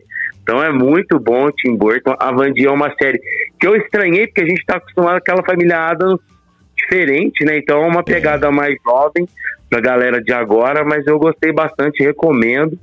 Vale muito a pena. Só um comentário, o diretor. Quantos Oscars você acha que o, o, vai levar aí a Mulher Rei? Eu acho que uns três. Tá perguntando quantos Oscars você acha que vai levar a Mulher Rei? Uh, dois. Dois? De eu acho que eu, eu, vou te falar que eu acho que três, hein? Direção de arte e eu acho que leva atriz. três, então. É, eu também. Talvez roteiro também, né? O roteiro também é muito bom. Roteiro Mas vamos acha... ver, eu acho, eu acho que vai ser um bom, uma, um, tem, assim, vai, vai ganhar pelo menos uns três. Eu acho muito bacana. É isso aí, pena que eu não tô aí, olha. Mas semana que vem, se Deus quiser, estarei aí com vocês. Ô, Job, é bom para você agora pegar que você está com as, com as, séries, com os filmes tudo atrasado. Agora é bom pra você dar uma. Larga o videogame. Larga o videogame, larga o videogame um pouquinho e vai Não, pra séries rapaz. e filmes, hein? Não, eu vou, eu vou. Tem, tem... Ah, e, e a Mulher Rei tá disponível aí pra quem quiser, além dos canais. Dá pra alocar também, tá? Já tá disponível pra locação. Ah, Mulher Rei já tá pra locação pra onde? Ah, Qual? qual? No, em vários streams, no Google, no, na Sky, Entendi. tem, tem no, na Apple TV também tá. Tem vários lugares que já dá pra, pra alocar. Boa, Job, boa, boa, Job, boa. Job. Vou assistir hoje. Gente, Tim Burton é tão atemporal, né? Que a Alessia tá apaixonada no Estranho Mundo de Jack. E eu fui olhar, ele é de 1993. E é muito legal esse desenho. Muito é muito, muito legal. Muito bom. Muito massa. Job, muito obrigado. Job que tá com Covid, né? E tá aí participando com a gente, viu? Job. Obrigado. Valeu, viu, valeu. Job? Valeu, um abraço. Obrigado, gente. Um abraço. Tchau, tchau. Valeu, um abração. Desculpa, desculpa, é que tem um atraso de quase um minuto entre o. é, no, no, no, no que eu tô ouvindo, por isso que eu demoro pra, pra falar. Mas você então fica nessas apostas aí pro fico. Roda. Tá, Eu fico. Tá certo, então. Toizinho, o que você irá compartilhar com a gente sem bolo de cenoura? Por favor, Sem com bolo de leite. cenoura é. com leite. Rapaz, eu tava pensando aqui que não- minha cola acabou a bateria. e aí eu vou compartilhar algumas coisas que eu já assisti aqui.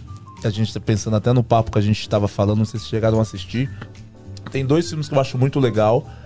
Um que é o Opaió, que todo mundo já deve ter assistido. Poxa, É, né, que pegando, Clássico. que pegando daquela parte que a gente tava falando na. na- ela conta uma história muito, muito diversa na realidade, né? Fala um pouco da história da, da Bahia.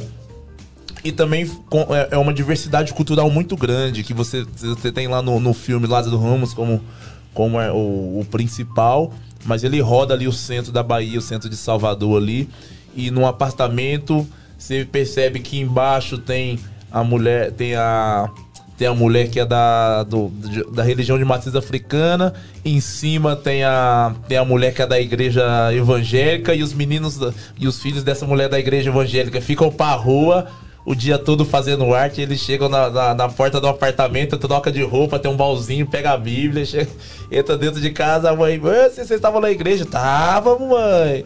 O que o pastor disse? É, o pastor falou do, do fogo, do fogo. É que vai queimar em nome dele. Então é, uma, é uma, uma comédia bem legal. E o outro também que eu deixo uma dica, não sei se vocês já chegaram a assistir, também que é bem pesado, bem refletivo, é o Amistade.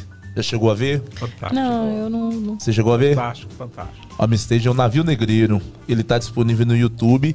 Ele é muito forte. Ele é muito forte, porque quando a gente se fala na parada da, da escravidão, do navio negreiro, a melhor forma de você entender e, e, e meio que sentir um Que eles pouquinho passaram, né? justamente, quando você fala de escravidão, se você pegar esse filme, você vai ter um, pouco da noção do que foi a, a, escraviz, a, escravi, a escravi- escravi- escravização, do que foi esse transporte que, é- que eles falam aí do, do navio negreiro. Ele é muito bom. Que ele se retrata do, do, do personagem principal. Que é como a gente fala muito, na, na- às vezes até na- nas histórias da, nas músicas da capoeira, né? Que o pessoal que foi escravizado, eles têm, tinham seu, têm seus lares, têm suas famílias, e aí eles são tirados de lá, eles são tirados e jogados. O cara tira o cara daqui do Brasil tira- e leva para os Estados Unidos, amarra dentro de um, de um- de um- joga dentro do navio e lá dentro Já do- era. desse navio acontece toda a história. Os que, os que não servem já botam uma bola no pé e jogam pro mar. Os que estão doentes jogam a bola no pé e jogam pro mar. Não tem conversa. Muitos morrem. É muito, é muito. Ele é muito forte, muito refletivo. Então, esse filme vai fazer com que a galera tenha uma outra visão. E tem ele no. YouTube, né? Tem ele no YouTube. Amistage Navio Negreiro. Boa! Então tá aí pra você a nossa hora do café, onde a gente compartilha aqui do, do que nós consumimos durante a semana, tá certo? Pra você que tá aí no YouTube, no nosso canal, não se esqueça de se inscrever e dar o like aí, tá joia? Manda um abração especial pra Intelli, pra Sir Beef e também pra Salisbury. Bom, Toizinho, nós vamos agora pra mais um bloco que eu chamo de quê? Chama de papo reto. O que, que é o papo reto? Papo reto são 10 perguntas que talvez nunca ninguém perguntou para você, ou então você nunca parou para pensar que um dia alguém iria perguntar isso para você. Certo? Sim. Então a pergunta é: você está preparado para responder essas 10 perguntas? Vamos. Bora? Já fui. Vamos então. Vamos lá então. Com esse momento que nós chamamos de papo reto. Primeira pergunta, pois é o seguinte. Se você fosse escrever um livro sobre a sua vida, qual o título que você daria para esse livro? Só sei que foi assim. Muito bom. Boa, boa. Legal. Boa. Toizinho, qual a lembrança, cara, mais marcante, a mais marcante que você tem na tua infância? Aquela que você lembra, que te causa até uma, uma comoção, putz, que vai ficar pro resto da minha vida? Minha avó. Sua avó. Minha avó. Qual o momento mais bacana que você lembra que você passou com sua avó? Todos. Tudo, toda vez, rapaz, todo momento que eu falo da minha avó é marcante. Pra mim não tem. Eu fui criado com a minha avó, perdi ela faz dois anos. E todo momento que é, que é com ela, pra mim, desde a criança, eu lembro, rapaz, incrível que eu lembro todos os momentos com ela. Ela, ela me dava dinheiro para viajar para evento de capoeira. Eu pegava dinheiro escondido dela para ir pra evento de capoeira. Ela chegava, me batia, depois ela me dava dinheiro de novo. Uhum. É incrível. Minha avó era é tudo. Como é que chamava a vovó? Dona Geralda.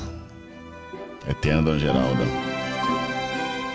Qual a trilha sonora do melhor momento da sua vida? Aquele, aquele momento que você considera inesquecível, naquele momento estava tocando aquela música. Qual é essa música que marcou esse momento? Rapaz.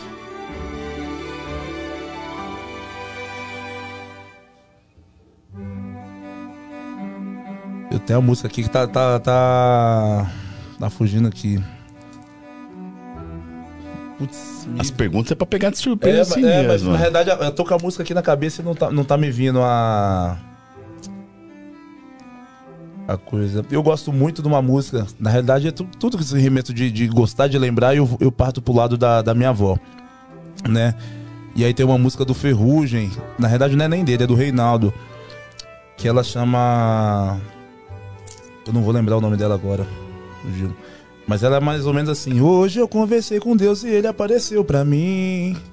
E disse pra eu ficar com seus. Foi quando eu peguei na sua mão. Me levou com ele pra um rolê. Homem de pouca fé, pega na minha mão. Ande sobre a maré, mas não duvide não. É muito amor pra dar, muita luz pra acender. Clarear e voltar. Semear e conter, a paz vai morar com quem perceber que estender a mão é viver. E quem suportar, depois vai dizer que todos somos iguais, vai vencer. Eu conversei com Deus e assim vai, vai é. embora mais ou menos é. mais por cima. Assim. E aí você lembra de sua avó? É, eu lembro tudo, pô.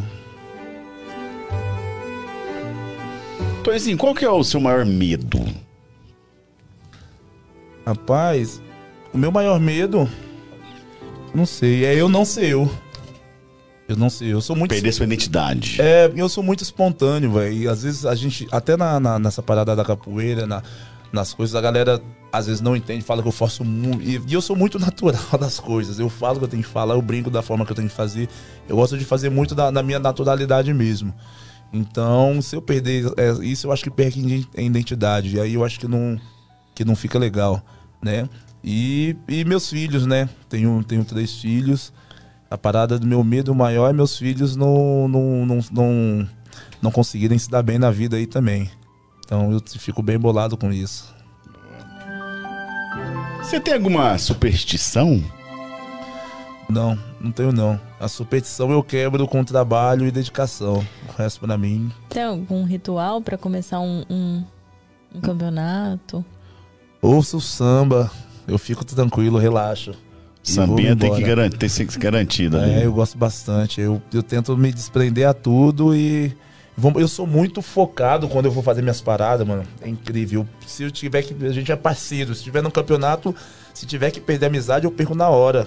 Depois do campeonato a gente tenta recuperar. Eu sou muito. Sou muito. Muito esportista mesmo. Até, até demais. Os caras falam, você é ignorante. Eu falei, não, na hora que. Na hora que tá aqui, eu preciso fazer o meu trabalho, porque se eu não fizer se eu não fizer, outro vai fazer. Ou vou falar, aquele ditado que tem. Você prefere fazer ou ver acontecendo? Se você não fizer, você vai ver acontecendo. E ver acontecendo é muito ruim. Então, tem, que, então tem que fazer. Pois é, aquela pergunta de quinta série.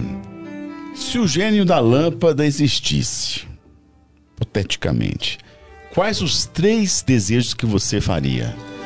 Minha avó de volta, saúde e felicidade e que cuide de toda a minha família, o resto.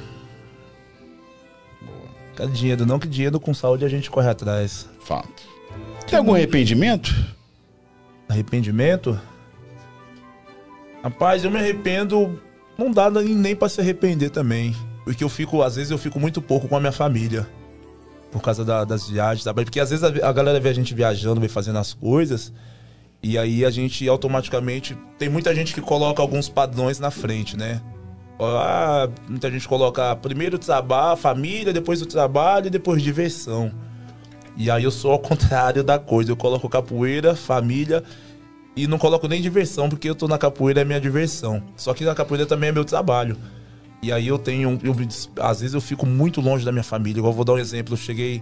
Eu fui quinta-feira viajar à noite, cheguei agora Cheguei em casa, era 11 horas da manhã. E ainda bem que eu não tinha aula, não teve aula na casa do jogo, eu fiquei em casa. Se tivesse aula, eu tinha ficado o dia todo aqui, ia sair, já ia dar aula e já ia vir para cá direto e chegar em casa 9 horas da noite. Quinta-feira à tarde eu já viajo de novo, já vou pro Piauí. Aí eu volto segundo, o cara vou, meu voo chega em São Paulo 11 horas da manhã, então vou chegar em casa provavelmente 9 horas da noite. Aí semana que vem, eu, na outra semana eu vou pro Recife, viajo na quinta. Caramba! E aí na outra eu vou para Brasília. Então então é, é, eu fico muito longe de casa. Então minha esposa fica lá com os, com os meninos lá, ela segura a barra. Então esse é o arrependimento que eu tenho, mas não é arrependimento também. Que como é meu trabalho, meu ganha-pão, então eu tento fazer da melhor maneira possível para que deixe eles bem, bem no conforto também que, que eles merecem. Né? Tem esse sofrimento, mas tem que ter. Em cima disso, você acha que fez as escolhas certas, tanto do lado profissional quanto pessoal? Você acha que fez as escolhas certas? Sim, Fiz, fiz a escolha certa, porque aqui é pra mim, não tem jeito. Capoeira tua vida. Então, eu trabalhei no hospital, trabalhei na, eu saí da Intel, eu fui mandado embora na, na Intel porque eu fui pro campeonato. Aí eu falei que eu tava doente pra ir pro campeonato, mas não foi por causa disso também, é, é porque na realidade eu tinha evento pra ir final de semana e tinha que trabalhar. Eu falei, oh, você escolhe um dos dois trabalhos, registrado ou vai pra lá. Eu vou pra capoeira. Eu vou pra capoeira. Eu falo uma, uma, uma, das frases que eu falo bastante muito. Eu acredito e tenho fé na capoeira. Eu sou dificilmente, eu sou dos caras que, que me fala, ó, oh, você, você vai aqui, ó, tem um emprego aqui, você vai ficar na, na pandemia, a gente passou a pandemia toda lascado. Eu fui um dos únicos caras do, do que eu conheço, um dos poucos, dos poucos também, que dentro do que conseguiu se manter ainda dentro da capoeira, com, com, com apenas com o trabalho da capoeira no meio da pandemia, que foi a fase mais lascada de, de todo mundo, né? Então, é, eu acredito nela, é, é, ela é o que eu faço, é o que eu sei fazer de melhor e aí eu invisto, por isso que eu invisto e dou muito valor nela. Você tem. Você acredita em vida após a morte? Você tem alguém que você tenha medo de perder hoje? Claro que a gente tem medo de perder é, todo meus, mundo, meus... né? Mas tem alguém especial assim? Meus parentes. Quem eu tinha mais medo de perder, eu perdi. Foi minha avó. E aí foi num momento assim que eu achei que não, não, não ia. Foi muito.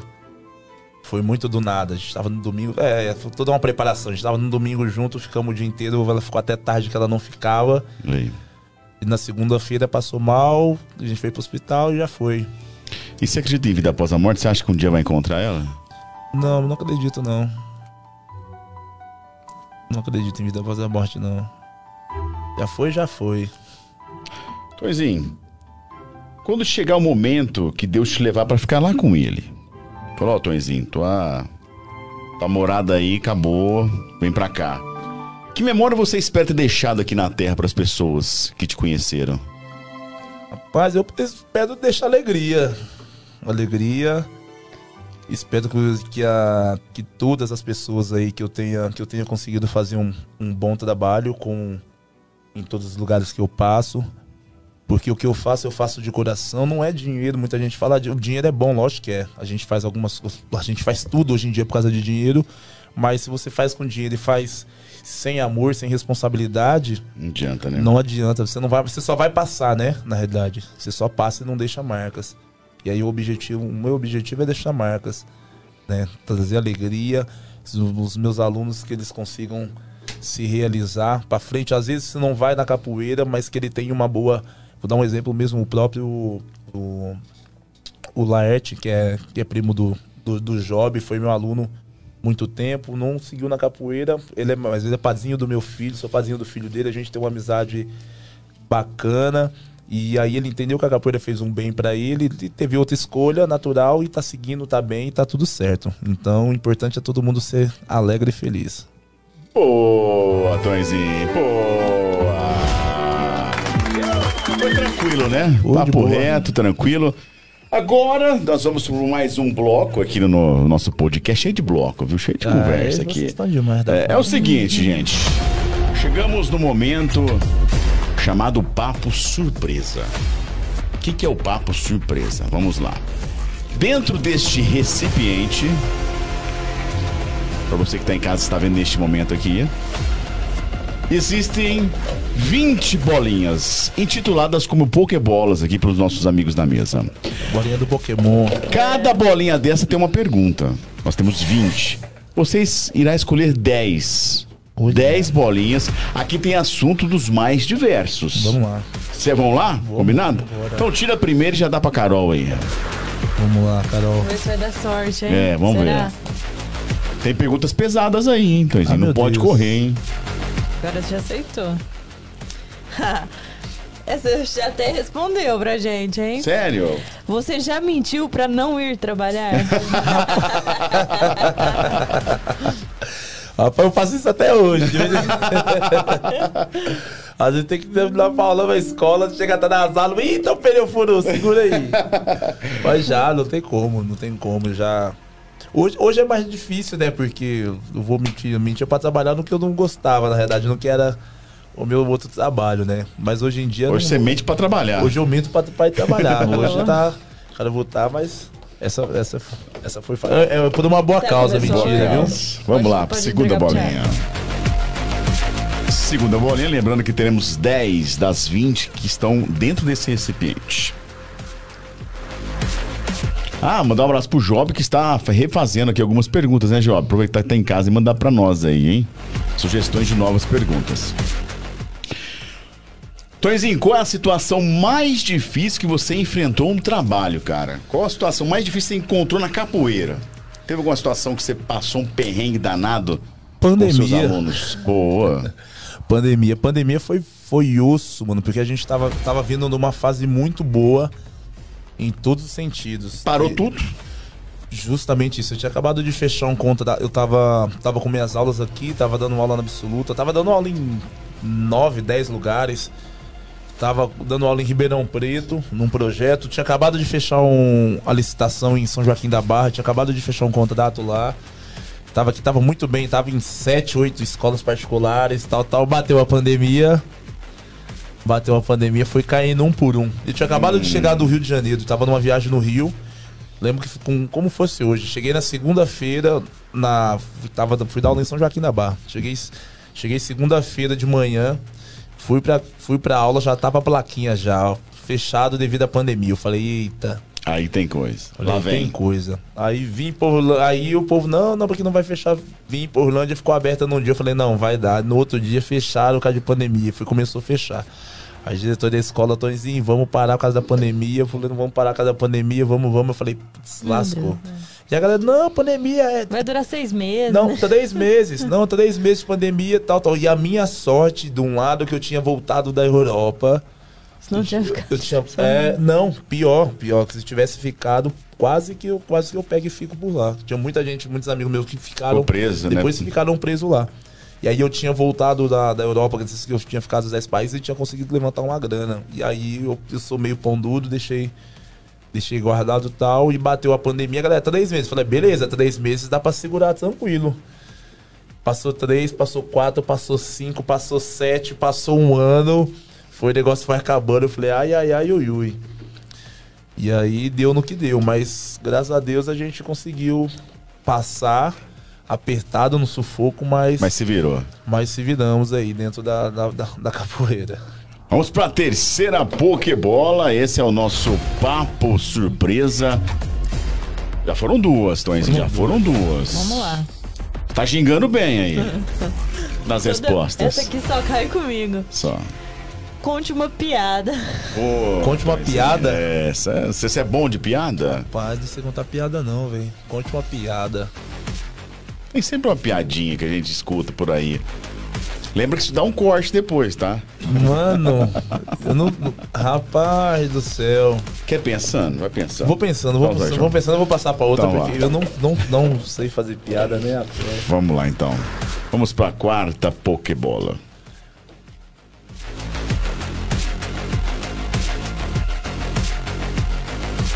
Toizinho. Um mico que você pagou e que te deixa constrangido até hoje. Deve ter. Uma saia justa aí? Rapaz, um, um mico que eu paguei. Porra, a gente tava num churrasco aqui na, na casa de um rapaz. E aí tá uma galera e todo mundo na alegria, tal, tal, tal, tal. E eu tava com um prato.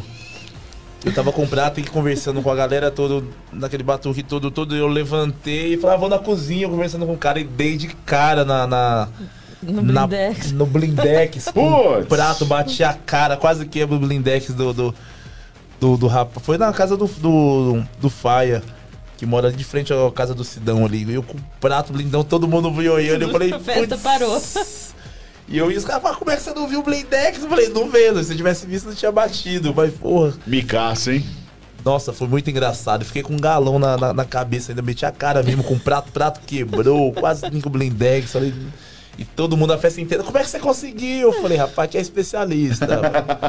aqui é especialista. Vamos lá para mais uma Pokébola? Mais uma Pokébola? Tá acabando, ó. Vamos pra quinta. Pra quinta, pra quinta. Lembrando que ele não quis montar piada porque ele não sabe contar piada. Pior que eu não sei, eu tô pensando, aqui, mas aí. tá. Vamos lá, vamos lá.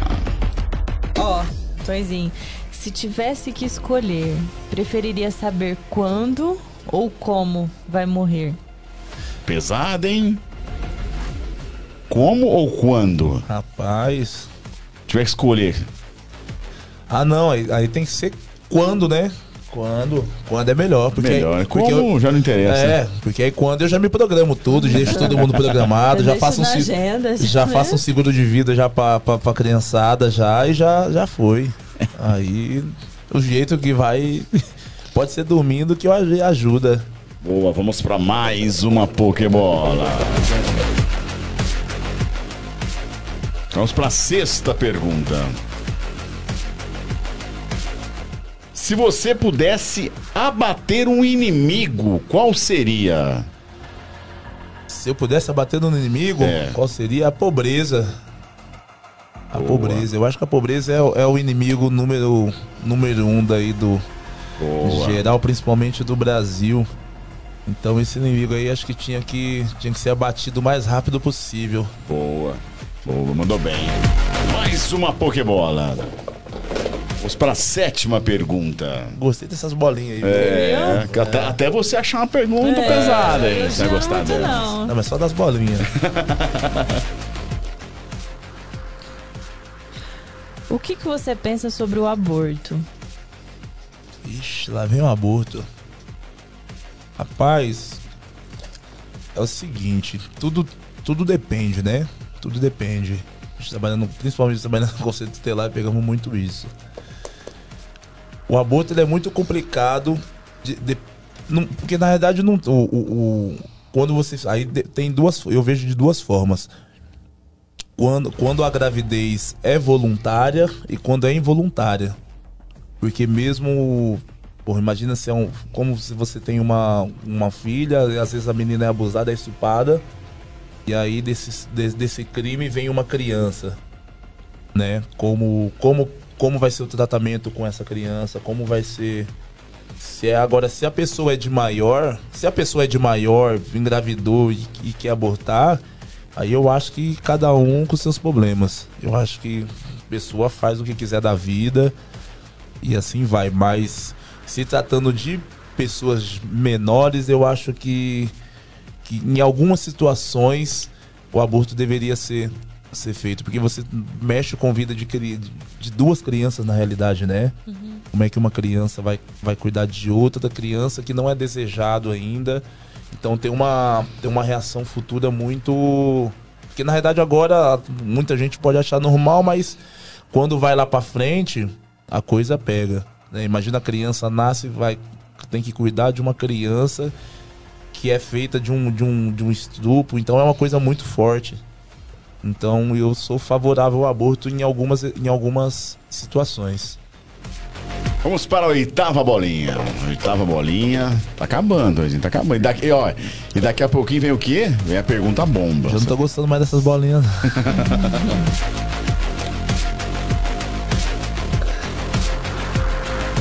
Hum. Se você tivesse o poder de ficar invisível, o que você faria em 24 horas? Rapaz. Se eu tivesse poder de ficar invisível. Rapaz, eu não sei. Eu acho que eu ia visitar os bancos todos aqui. eu acho que eu ia fazer uma visita em cada banco aí. Não tem. Vou ficar invisível não vai dar pra fazer nada. Ficar invisível não tem muita, muito segredo, não. É isso. Vamos pra nona bolinha. Acabando, daqui a pouco pergunta ah, bomba, isso hein? se funcionasse, né? Se tocasse, ficar invisível também. Ia fazer é. uma visita de todo. Nona pergunta. Qual a sua bebida alcoólica favorita? Pô, você passou por vários países, né? Sim. Pôde experimentar muita coisa aí. Não, mas eu gosto mesmo é de. Eu gosto de, de coisa besteira, batida, de vinho com leite condensado, coisa. Coisa pouca. Coisa pouca. só pra. Vinho. Batido de vinho com leite condensado. Ah, batidinha leve só pra. Mas vou te falar também, leite condensado é bom com tudo, né? E aquele ah, negócio no. no, no... ah, tá docinho, tá docinho. É aí que sobe. E ah, tem uma, tem, uma, tem uma bebida que eu gosto bastante também, que ela é da Bahia, que ela é feita normalmente é no meio da, da capoeira, chama Mulher Barbada. Ó. Oh, Eita. Como é que é isso? Parece que é, é uma bebida feita lá na Bahia. Tem a mulher barbada e tem um cravinho. Até quando vocês forem em Salvador, no centro de Salvador tem um bar do cravinho. Tem que ir lá e experimenta. E qual e que é, como é que é isso? Parece ingrediente? Um, eu não sei o, o ingrediente dela na realidade. Mas ela parece um conhaque com mel doce Parece um conhaque com mel doce, isso é muito gostoso. É muito... A próxima vez que eu for, que eu achar o pessoal que compra, eu vou, eu vou comprar e vou trazer pra, Boa. pra você experimentar. Boa. É muito bom, muito Boa. bom. Hã? Sobe muito ou não? Rapaz, eu fiz um churrasco em casa uma vez, aí com a galera e tal. E aí eu ganhei, do, ganhei um, tinha, tinha um litro, ganhei baiano, e os caras tem todo um negócio, porra, enterra aí, enterra, deixa enterrado fica lá e depois quando vocês for beber, você tira e tal. E tava lá em casa, tinha lá, eu deixei, fizemos uma festa lá. Não, não. Falou, ó, tem uma bebida que a mulher barbada. Não, põe pra mim, põe pra mim. Falei, beleza. Aí colocamos num copo. Aí começou, nossa, docinho, docinho. E plac, plac, plac, plac, plac. A menina levantou, tonteando assim. o negócio sobe, sobe. Rapaz, sobe. Boa.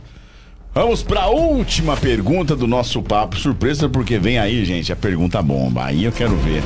Aí vai ter, muito, ter, ter muita ginga aí, vamos ver. A última pergunta, papo surpresa, vem ela. Vixe, já passou alguma vergonha na hora H? Rapaz, essa foi pra fechar vergonha o papo na... surpresa, hein? Rapaz, o homem que não passou vergonha na hora H não é, é vergonha. É. A gente tem, não tem esse perigo, não. Faz parte do processo, Se né? Se passar vergonha, você vai fazer o quê? Poxa, não foi, não foi agora. O que não vai agora vai depois. Dá uma gingada e bola pra não, frente, né? o que não vai agora vai depois. Respira. O tempo é o dono de tudo, né? Tem um amigo meu que fala, dê tempo ao tempo, sem deixar que o tempo deixe dar tempo ao tempo, senão você perde o tempo de fazer o tempo. Caraca, então... repete. Como é que é? Dê tempo ao tempo, sem deixar que o tempo, deixe de dar o tempo, senão você perde o tempo e fica sem fazer o tempo. Pô! É, tem que ter, na hora H você tem que ter tempo, senão. Se deu algum problema agora, dá uma respirada, conversa. E bola, E frente. daqui a pouco vai. Tem que ter tempo. Boa! Tá aí pra você o nosso papo surpresa. Deixa eu mandar um abraço aqui pro Jarbas, mandou aqui uma mensagem pra mim no WhatsApp. Parabéns pelo programa, parabéns, mestre Tonzinho, por proporcionar uma cultura tão linda em nossa região e nosso país. Incentivar as pessoas ao seu projeto. O Brasil precisa de mais pessoas com seu propósito. Parabéns, Tonzinho. Jarbas, mandando para você aqui. Boa gratidão, Jarbas. E olha, tem mais gente aqui no, no chat. Bora, vamos lá, ué. Ó, o Johnny Kiss, ele, ele falou... Ele quis participar? É, oh, Johnny, ele, Johnny parceiro. Pelo amor de Deus, sou da paz. Quero treinar com você porque tem uma energia boa. É, tudo pela amizade. O Quando Johnny... você falou lá que queria... é, o Johnny é meu parceiro. É, é pela paz. Grande capoeirista lá de São Paulo. A gente gosta de treinar bastante. E aí a gente sempre tá sempre trocando essa energia de, de treinar. Porque para treinar você precisa de pessoas boas, né? Não boas de capoeira, mas que tem uma energia boa, que, que entendam o seu propósito, que gostem de treinar também. Senão, se a pessoa não gosta de treinar, acaba te atrapalhando, né? Em vez de você ajudar. Então o Johnny é um, um, um rapaz novo, que gosta, bom capoeirista gosta de treinar bem, a gente tá na mesma escola agora e a gente vai treinar bastante ainda. Vai dar tudo certo. O Adenilson Santos, pra cima, meu irmão, mandou uma mensagem. O. Adenilson Santos, eu contra a Mestre Neguinho, lá de, de São Paulo também. São José dos Campos, parceiraço, bom capoeirista também. Viajado da nossa escola. Bicho é problema. E o Celton também manda, manda mais uma mensagem. Tonzinho, você é uma das, das, poucas pessoas que vi nesse período do início da pandemia que passou por um período uh, ruim, mas muito ruim de grana mas nunca perdeu a positividade, sempre positivo e ajudando. Sim, a, pandem a pandemia foi, como diz todo mundo, né? A pandemia foi para para mudar a vida de todo mundo, mudar os olhares de algum, mudar as, a, a, as atitudes de outros. E só que tem muita gente que ainda não aprendeu muita coisa com a pandemia, né? Na pandemia também fez, fez muita, não só de coisas ruins, né? não só das mortes, mas também fez muita gente malandra, né? Usar a internet para fazer coisas ruins. E como o Thiago disse lá no dos sertanejos lá, né? Muita gente usa a internet para querer se crescer em cima dela, mas não tem um trabalho decente, né? Então você, a gente tenta sempre mostrar o nosso, é que eu falei no começo, o meu objetivo é mostrar o meu trabalho, né? O meu, meu objetivo é mostrar o valor que a capoeira tem as formas que ela tem, que ela pode se enquadrar em todos os lugares, em todos os campos, da melhor maneira possível, com todo o profissionalismo e alcançar o maior máximo público possível para que a gente continue, para que a gente tenha um andamento, né, uma continuação. Aqui na cidade a gente já está mais de 40, mais de 40. Quando eu comecei já tinha já alguns anos. Então eu tô eu tô, tô há quase 30. Quando eu comecei já tinha Chão, gente hein? que tava 10 né? Então a gente já tem praticamente mais de 40 anos a, a, capoeira aqui na cidade. E aí o meu objetivo é deixar a sementinha aí para quando eu for viajar, né? Não ir embora não. Quando eu for viajar para fora, a galera fique aí e consiga se manter da mesma forma que eu, que eu me mantenho hoje em dia. Ah, e o Nilson Miele também. Uh, Bianco, você foi um grande parceiro nas atribuições uh, dos trabalhos do executivo. Te agradeço muito era um parceiro na garantia das crianças e adolescentes. Ô, Nilson, aquele abraço, Nilson. Obrigado pelo carinho, viu, Nilson? Um abração para você. Obrigadão mesmo. Então, assim, no começo da, do nosso bate-papo, você falou que a sua mãe que te levou para a capoeira, né? Isso. É, ela também jogava. Como é que ela, como é que ela levou? Como é que ela encontrou a capoeira para você? E como é, e a sua família? Quem, quem mais? Então, na verdade, tá. a minha mãe, ela era muito amiga. Minha mãe fez judô. Minha mãe sempre foi esportista. Fez atletismo, fez judô, foi judoca. E aí ela era muito amiga da Eliana, a Eliana que trabalhava na, trabalhava na marmoraria na rua 8 ali do. Eliana Pedro. Do Genésio, né? É isso. A Eliana Pedro. Ela, o Márcio, que é o esposo dela, trabalhando na Intel, era, era professor na época. E eu fui aluno dele. E aí minha mãe era muito. Sempre foram muito, muitos amigos. E aí ela chamou minha mãe minha mãe me levou lá. E aí de lá eu fiquei. Tanto é que a gente tem uma amizade até hoje. O Márcio foi, meu, foi meu, um dos meus primeiros professores. É padrinho do, do, do meu filho até hoje. Tenho eles como pai. Passei minha infância toda na, na, na, na casa deles comendo, de, ficava lá, chegava lá às 8 horas da manhã e embora 10 horas da noite. E até hoje, bobear, de vez em quando vai para lá, já abre a geladeira, é a mesma coisa tu tá em casa, né? Então eu agradeço muito a, a eles. E lá em casa, a galera, hoje minha, minha esposa treina capoeira, meu menino mais novo treina, mas ele tá mais, tá mais puxado pro, pro, pro basquete. Então tá firme mesmo, eu e minha esposa, e meu menino vai tá ali no, no meia meia ali, mas gosta mais do basquete. Tá? Agora tá na, tá na fase do basquete e a gente tem que deixar. Deixa faz Deixa acontecer, que, né? É, deixa acontecer. Se gosta do basquete, vai virar jogador. Que fique rico, que sustente o pai logo. Bom, pra você que tá em casa, agora chegou o nosso momento mais aguardado, que é o Papo Bomba. Você que percebe que neste momento muda-se tudo. Muda-se o clima, a luz já está a piscar em seu rosto, Tonzinho. É, Porque nós vamos com a nossa pergunta bomba.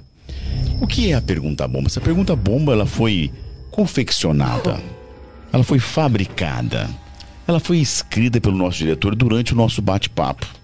E nós não temos acesso a ela durante o bate-papo. Eu tá vou ter acesso agora em um nosso grupo que nós temos internamente do nosso bate-papo e eu vou ver a pergunta. Mas você é o 69 convidado, é isso? E até hoje ninguém, ninguém respondeu não a essa pergunta que eu vou fazer para você agora. Toizinho, você vai responder ou vai correr? Vambora responder esse negócio rápido. Será? Vamos tentar, né? Bom, então vamos lá então. Nosso diretor aqui, ele caprichou na pergunta. Na verdade, são. são... Três em um, cadê assim? Rapaz, é mais, viu? Vou te falar que é mais. Podemos fazer então? Agora. Tá no clima? Já fui. Ah, pergunta bomba. Olha essa Pergunta bomba. Aí, tá vendo, Carol? Carol chegou até, até Carol chegou até pra ela veio correndo agora. pra perguntar bomba. Tonzinho. Capoeira é considerada desde 2014 patrimônio imortal da humanidade. Opa, patrimônio imaterial. É. Você acha que a capoeira será mais respeitada? Sonha com a capoeira nos Jogos Olímpicos, por exemplo? A primeira ou a segunda? À vontade. Tá bom, vamos pra primeira. Hum, a, a, a capoeira vai ser mais respeitada a partir do momento que as pessoas entenderem o, real valor dela. Aí sim ela vai ser respeitada, senão ela vai continuar tendo esse respeito que ela tem hoje em dia. Segundo, sonho em ver as, a capoeira nas Olimpíadas? Não. Meu sonho é ver a capoeira em todas as escolas, trabalhando com as crianças, porque daí sim a gente precisa trabalhar com a capoeira com educação. Eu falo que todo trabalho de base, todo trabalho de base bem estruturado, ele faz uma, uma grande diferença no futuro. Né? Porque não adianta ter a, a capoeira na Olimpíada se as pessoas não têm. Se, se, ela não tem valor, se as pessoas não dão real valor para ela, por que, que o futebol tá nas Olimpíadas? Todo mundo mete o pau no futebol, mas não, quando, tá, quando o futebol tá lá em cima, né? Como que você. É, vou dar um exemplo, hoje em dia, mano, é você paga um o valor que se paga para um jogador de futebol hoje. Surreal, né? É surreal, velho. É surreal. Não, não existe, não dá pra. Por isso, eu, eu sou muito. Sei lá, eu tenho uns pensamentos muito chatos. Se o cara esperar eu comprar uma. Ah, mas você não torce? Torço. Torço que ganha então. Mas se esperar eu comprar uma camisa da seleção, da cor. Essa aqui eu comprei da capoeira. Mas eu não, não, eu não consigo, na verdade, entender esses valores que são. são é, valores invertidos. Eu acho futebol legal pra caramba. Futebol, futsal, componho vários, vários esportes. Só que eu ainda acredito e valorizo o que eu faço. E aí é o que eu tento fazer no dia a dia. Então eu prefiro ver a capoeira dentro das escolas, educando, fazendo o trabalho que ela, que ela faz de socializar, do que ver ela nas Olimpíadas. Porque na realidade, infelizmente, no Brasil, não só no Brasil, mas acho que é em todo lugar, em todas as cidades, só tem valor quando você está lá em cima. E esse valor, e esse valor na realidade, é muito, é muito rápido, muito passageiro. É muito passageiro. Quando você tá na mídia, quando você tá lá em cima na mídia, todo mundo, nossa, é isso, é isso, aquilo. Passou dois dias, acabou. Esquece. Acabou. Então essa valorização, a gente tava retomando falar desse evento que a gente tava, eu tava lá em, lá em Londrina, Paraná. O, o, o, o dono da, da escola que fez o evento, chama Eu Amo Capoeira o evento, um evento internacional, ele ele estava contando, estava conversando com ele ontem no hotel, ele estava falando a história dele da da capoeira lá em Londrina. Ele era de São Paulo, chegou em Londrina tal. E aí ele já dava aula em vários projetos. E ele brigou com, com o pessoal da prefeitura para fazer os projetos, para que apoiasse tal. O pessoal não apoiou. E aí ele foi para os Estados Unidos, foi para Atlanta. E aí o pessoal de Atlanta, ele fez o mesmo projeto que ele, que ele montou em Londrina, ele fez lá. Os caras reconheceram o projeto dele. Ele tem o dia dele, o dia do mestre Fran, lá em Atlanta, que é da capoeira. Ele é reconhecido como, como cidadão. Atlanta tem vários prêmios. Aí ontem aqui recebeu mais três, quatro prêmios do pessoal de Atlanta que veio entregar para ele em Londrina. E aí tava o prefeito lá e tal. E depois a gente tava conversando. A gente tava falando, falou, agora é fácil falar que apoia, coisa e tal, com um monte de gente. Mas e aí depois que passa? Né? E depois que passa, como, como que fica esse apoio? Então, eu ainda, voltando na pergunta, eu prefiro ver ela no trabalho de base do que na, Olimpíada. nas Olimpíadas. Mais uma. Quem foi o seu mestre na capoeira e qual foi o maior aprendizado que você recebeu? Eu tive vários mestres, na realidade. Quando a gente começou, a, quando eu comecei a treinar aqui em Orlândia, os, os, meus três professores primeiros, eles davam aula junto. Davam aula no mesmo horário, que era o, o Marquinhos, que é o irmão do Gilson, na realidade. É o, é o irmão do Gilson, o Marco. É, o Marquinho, o Márcio, que trabalha lá na Intel, e o Edir, que trabalhava de funileira, dos três professores que a gente dava aula. Eles treinavam junto, a gente treinava lá. E aí, depois, quando desmembrou, e aí eu fui treinar com, com o Marquinhos.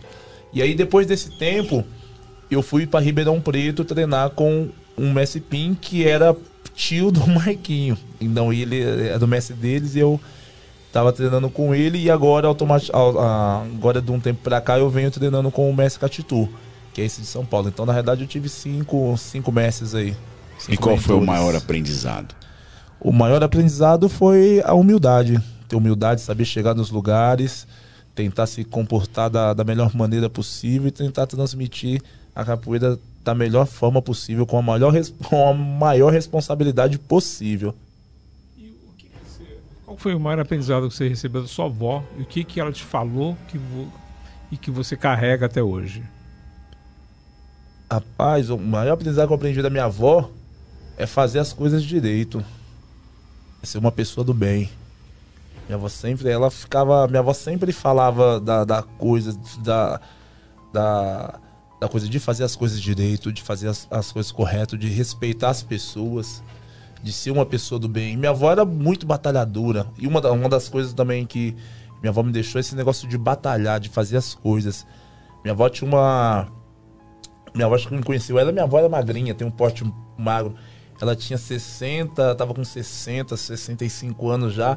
Ela pegava carrinho de. de esses carrinhos de papelão e saía na rua e pegava carrinho, pegava papelão, tal, tal. E a galera metia o pau da gente. Pô, mas você vai deixar sua avó fazer isso, fazer aquilo. Ninguém segurava em cá. E, faz, e pergunta pro meu tio negativo. O negativo é meu tio, meu o negativo é Aí o povo ligava pra ele, pô, negativo, sua mãe tá pegando papelão na rua, não sei o que lá, vocês estão fazendo. Aí eu falei, mano, vai fazer o quê, mano? Ela não quer, ela gostava de ter o dinheirinho dela, ela recebia a aposentadoria dela, comprava as coisas dela.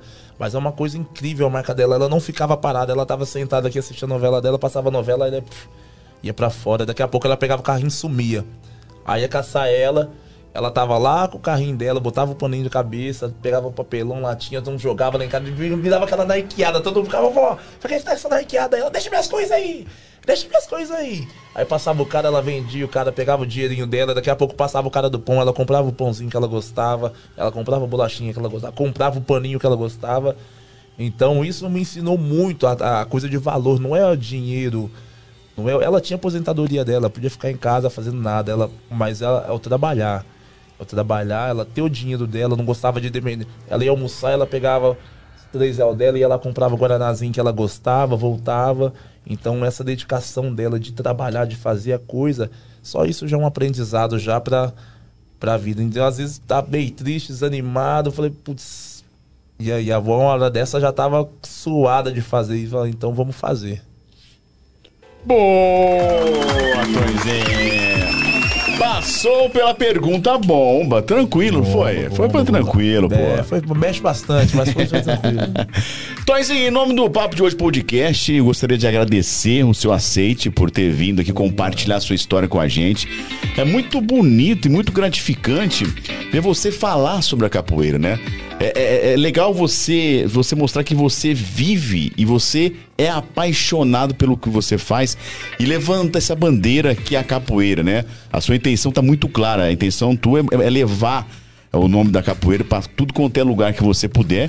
E você é um exemplo vivo do que ela fez com você, né? Aonde ela te levou. E mais bonito ainda é como você fala da capoeira mais a sua avó. Então, assim, muito obrigado pelo, pelo seu. Por compartilhar essa história com a gente, tá? Em nome do papo de hoje, nosso muito obrigado. Upa, eu que agradeço. Agradeço a todos pelo convite. E é isso. Eu acho que, como eu, eu digo sempre, eu levo a capoeira de uma forma séria que chega a, ter, chega a ser até chata né? Só que as pessoas às vezes não conseguem entender. É a mesma coisa de você fazer um trabalho. Você tem que, eu acho que quando você tem que fazer o seu trabalho, você tem que fazer o mais perfeito possível, né? Até para que você, tanto é que a gente tem um projeto aqui que, que é referência hoje em vários lugares no mundo. O nosso projeto, simples projetinho que a gente tem, que é, é referência em vários lugares no mundo. Por quê? Porque é um projeto que já tem há muitos anos. A gente faz um evento aqui uma vez no ano, todo, todo mês de agosto, que a gente reúne mais de 200 capoeiristas de fora da região. Esse ano veio o cara do México, o cara saiu do México, perdeu a passagem, fez que nem eu na Rússia, perdeu a passagem, perdeu o voo, mas ele veio só para vir no nosso evento. Entendeu? Então nosso evento é uma referência. A galera, quando eu falo galera da África, a galera já, já viu do nosso evento, já viu nossas aulas. Então a, a, gente tem um, a gente tem um referencial de, de de projeto que é, que é copiado hoje no, no, em vários lugares, vários países do mundo. E nossa região está conseguindo enxergar isso também. O ano que vem a gente vai abrir um em Morragudo, já abrimos em Salles, também em São Joaquim. E quando o trabalho é sério e bem feito, as coisas vão acontecendo. E a gente vai. O objetivo é manter esse trabalho dessa forma aí pro resto da vida. Aí. Boa! Ana Carolina Bianco. Muito bom o papo de hoje. Queria te agradecer pela, pelo compartilhar Obrigado, essas experiências. Muita história legal. É muito bom, assim, quando fala com amor, a gente sente Sim. mesmo. Um abraço para os meus amigos de bancada e até a semana que vem, gente. Boa! Nosso diretor, a voz da consciência. Ah, uma consciência combalida, né? Zezinho, muito obrigado por você ter participado aqui com a gente. Eu fico muito feliz, mesmo com o seu sucesso. Desejo que haja cada vez mais. Fico feliz pela sua família. Uh, fico, fico feliz por, por você ter alcançado tudo que você quis e tenho certeza que, vai, que vem muito mais aí. E muito feliz também pela sua defesa da cultura. Isso é importante é, essa defesa da, da cultura, da, da, cultura de modo geral. Não só a cultura dos negros, ou dos brancos, nada disso. A cultura. E, e, e, e a capoeira é, é um bem da humanidade. Então, defender o bem da humanidade não há nada melhor para a humanidade do que isso. Justamente isso. Por isso que a gente briga por essa não é nem pela valorização. A gente precisa. Eu acho que para ser valorizado você precisa ser reconhecido, né? Justo. Normalmente todo mundo fala que a capoeira é. Ah, a capoeira é reconhecido como. como. como isso, como aquilo, mas quem tá reconhecendo? Que só ter o título sem reconhecimento é a mesma coisa do cantor. Do, do, do cantor sem talento. Tem a fama, mas não é reconhecido. Então nosso objetivo é fazer esse reconhecimento de, da, de todas as formas da, e da forma mais correta possível, de preferência. E você tem feito isso. Parabéns. Gratidão. Boa, diretor. Para você que está aí nos assistindo, nosso bom dia, boa tarde, boa noite. Lembrando que esse episódio vai estar disponível a partir de quinta-feira no nosso Spotify, Papo de Hoje Podcast. E eu convido você a acompanhar a gente nas nossas redes sociais: Instagram, Papo de Hoje Podcast, Facebook, Papo de Hoje Podcast. E neste canal aqui no YouTube não se inscreveu? Por favor, se inscreva e dê o seu like, é muito importante para que a gente continue esse projeto. Lembrando que esse é o 69 convidado. Toizinho, Um abraço e a você, boa noite. Nosso muito obrigado. Um abraço, tchau, tchau. Um abraço, galera. Boa noite. Fiquem todos com Deus. E é nóis.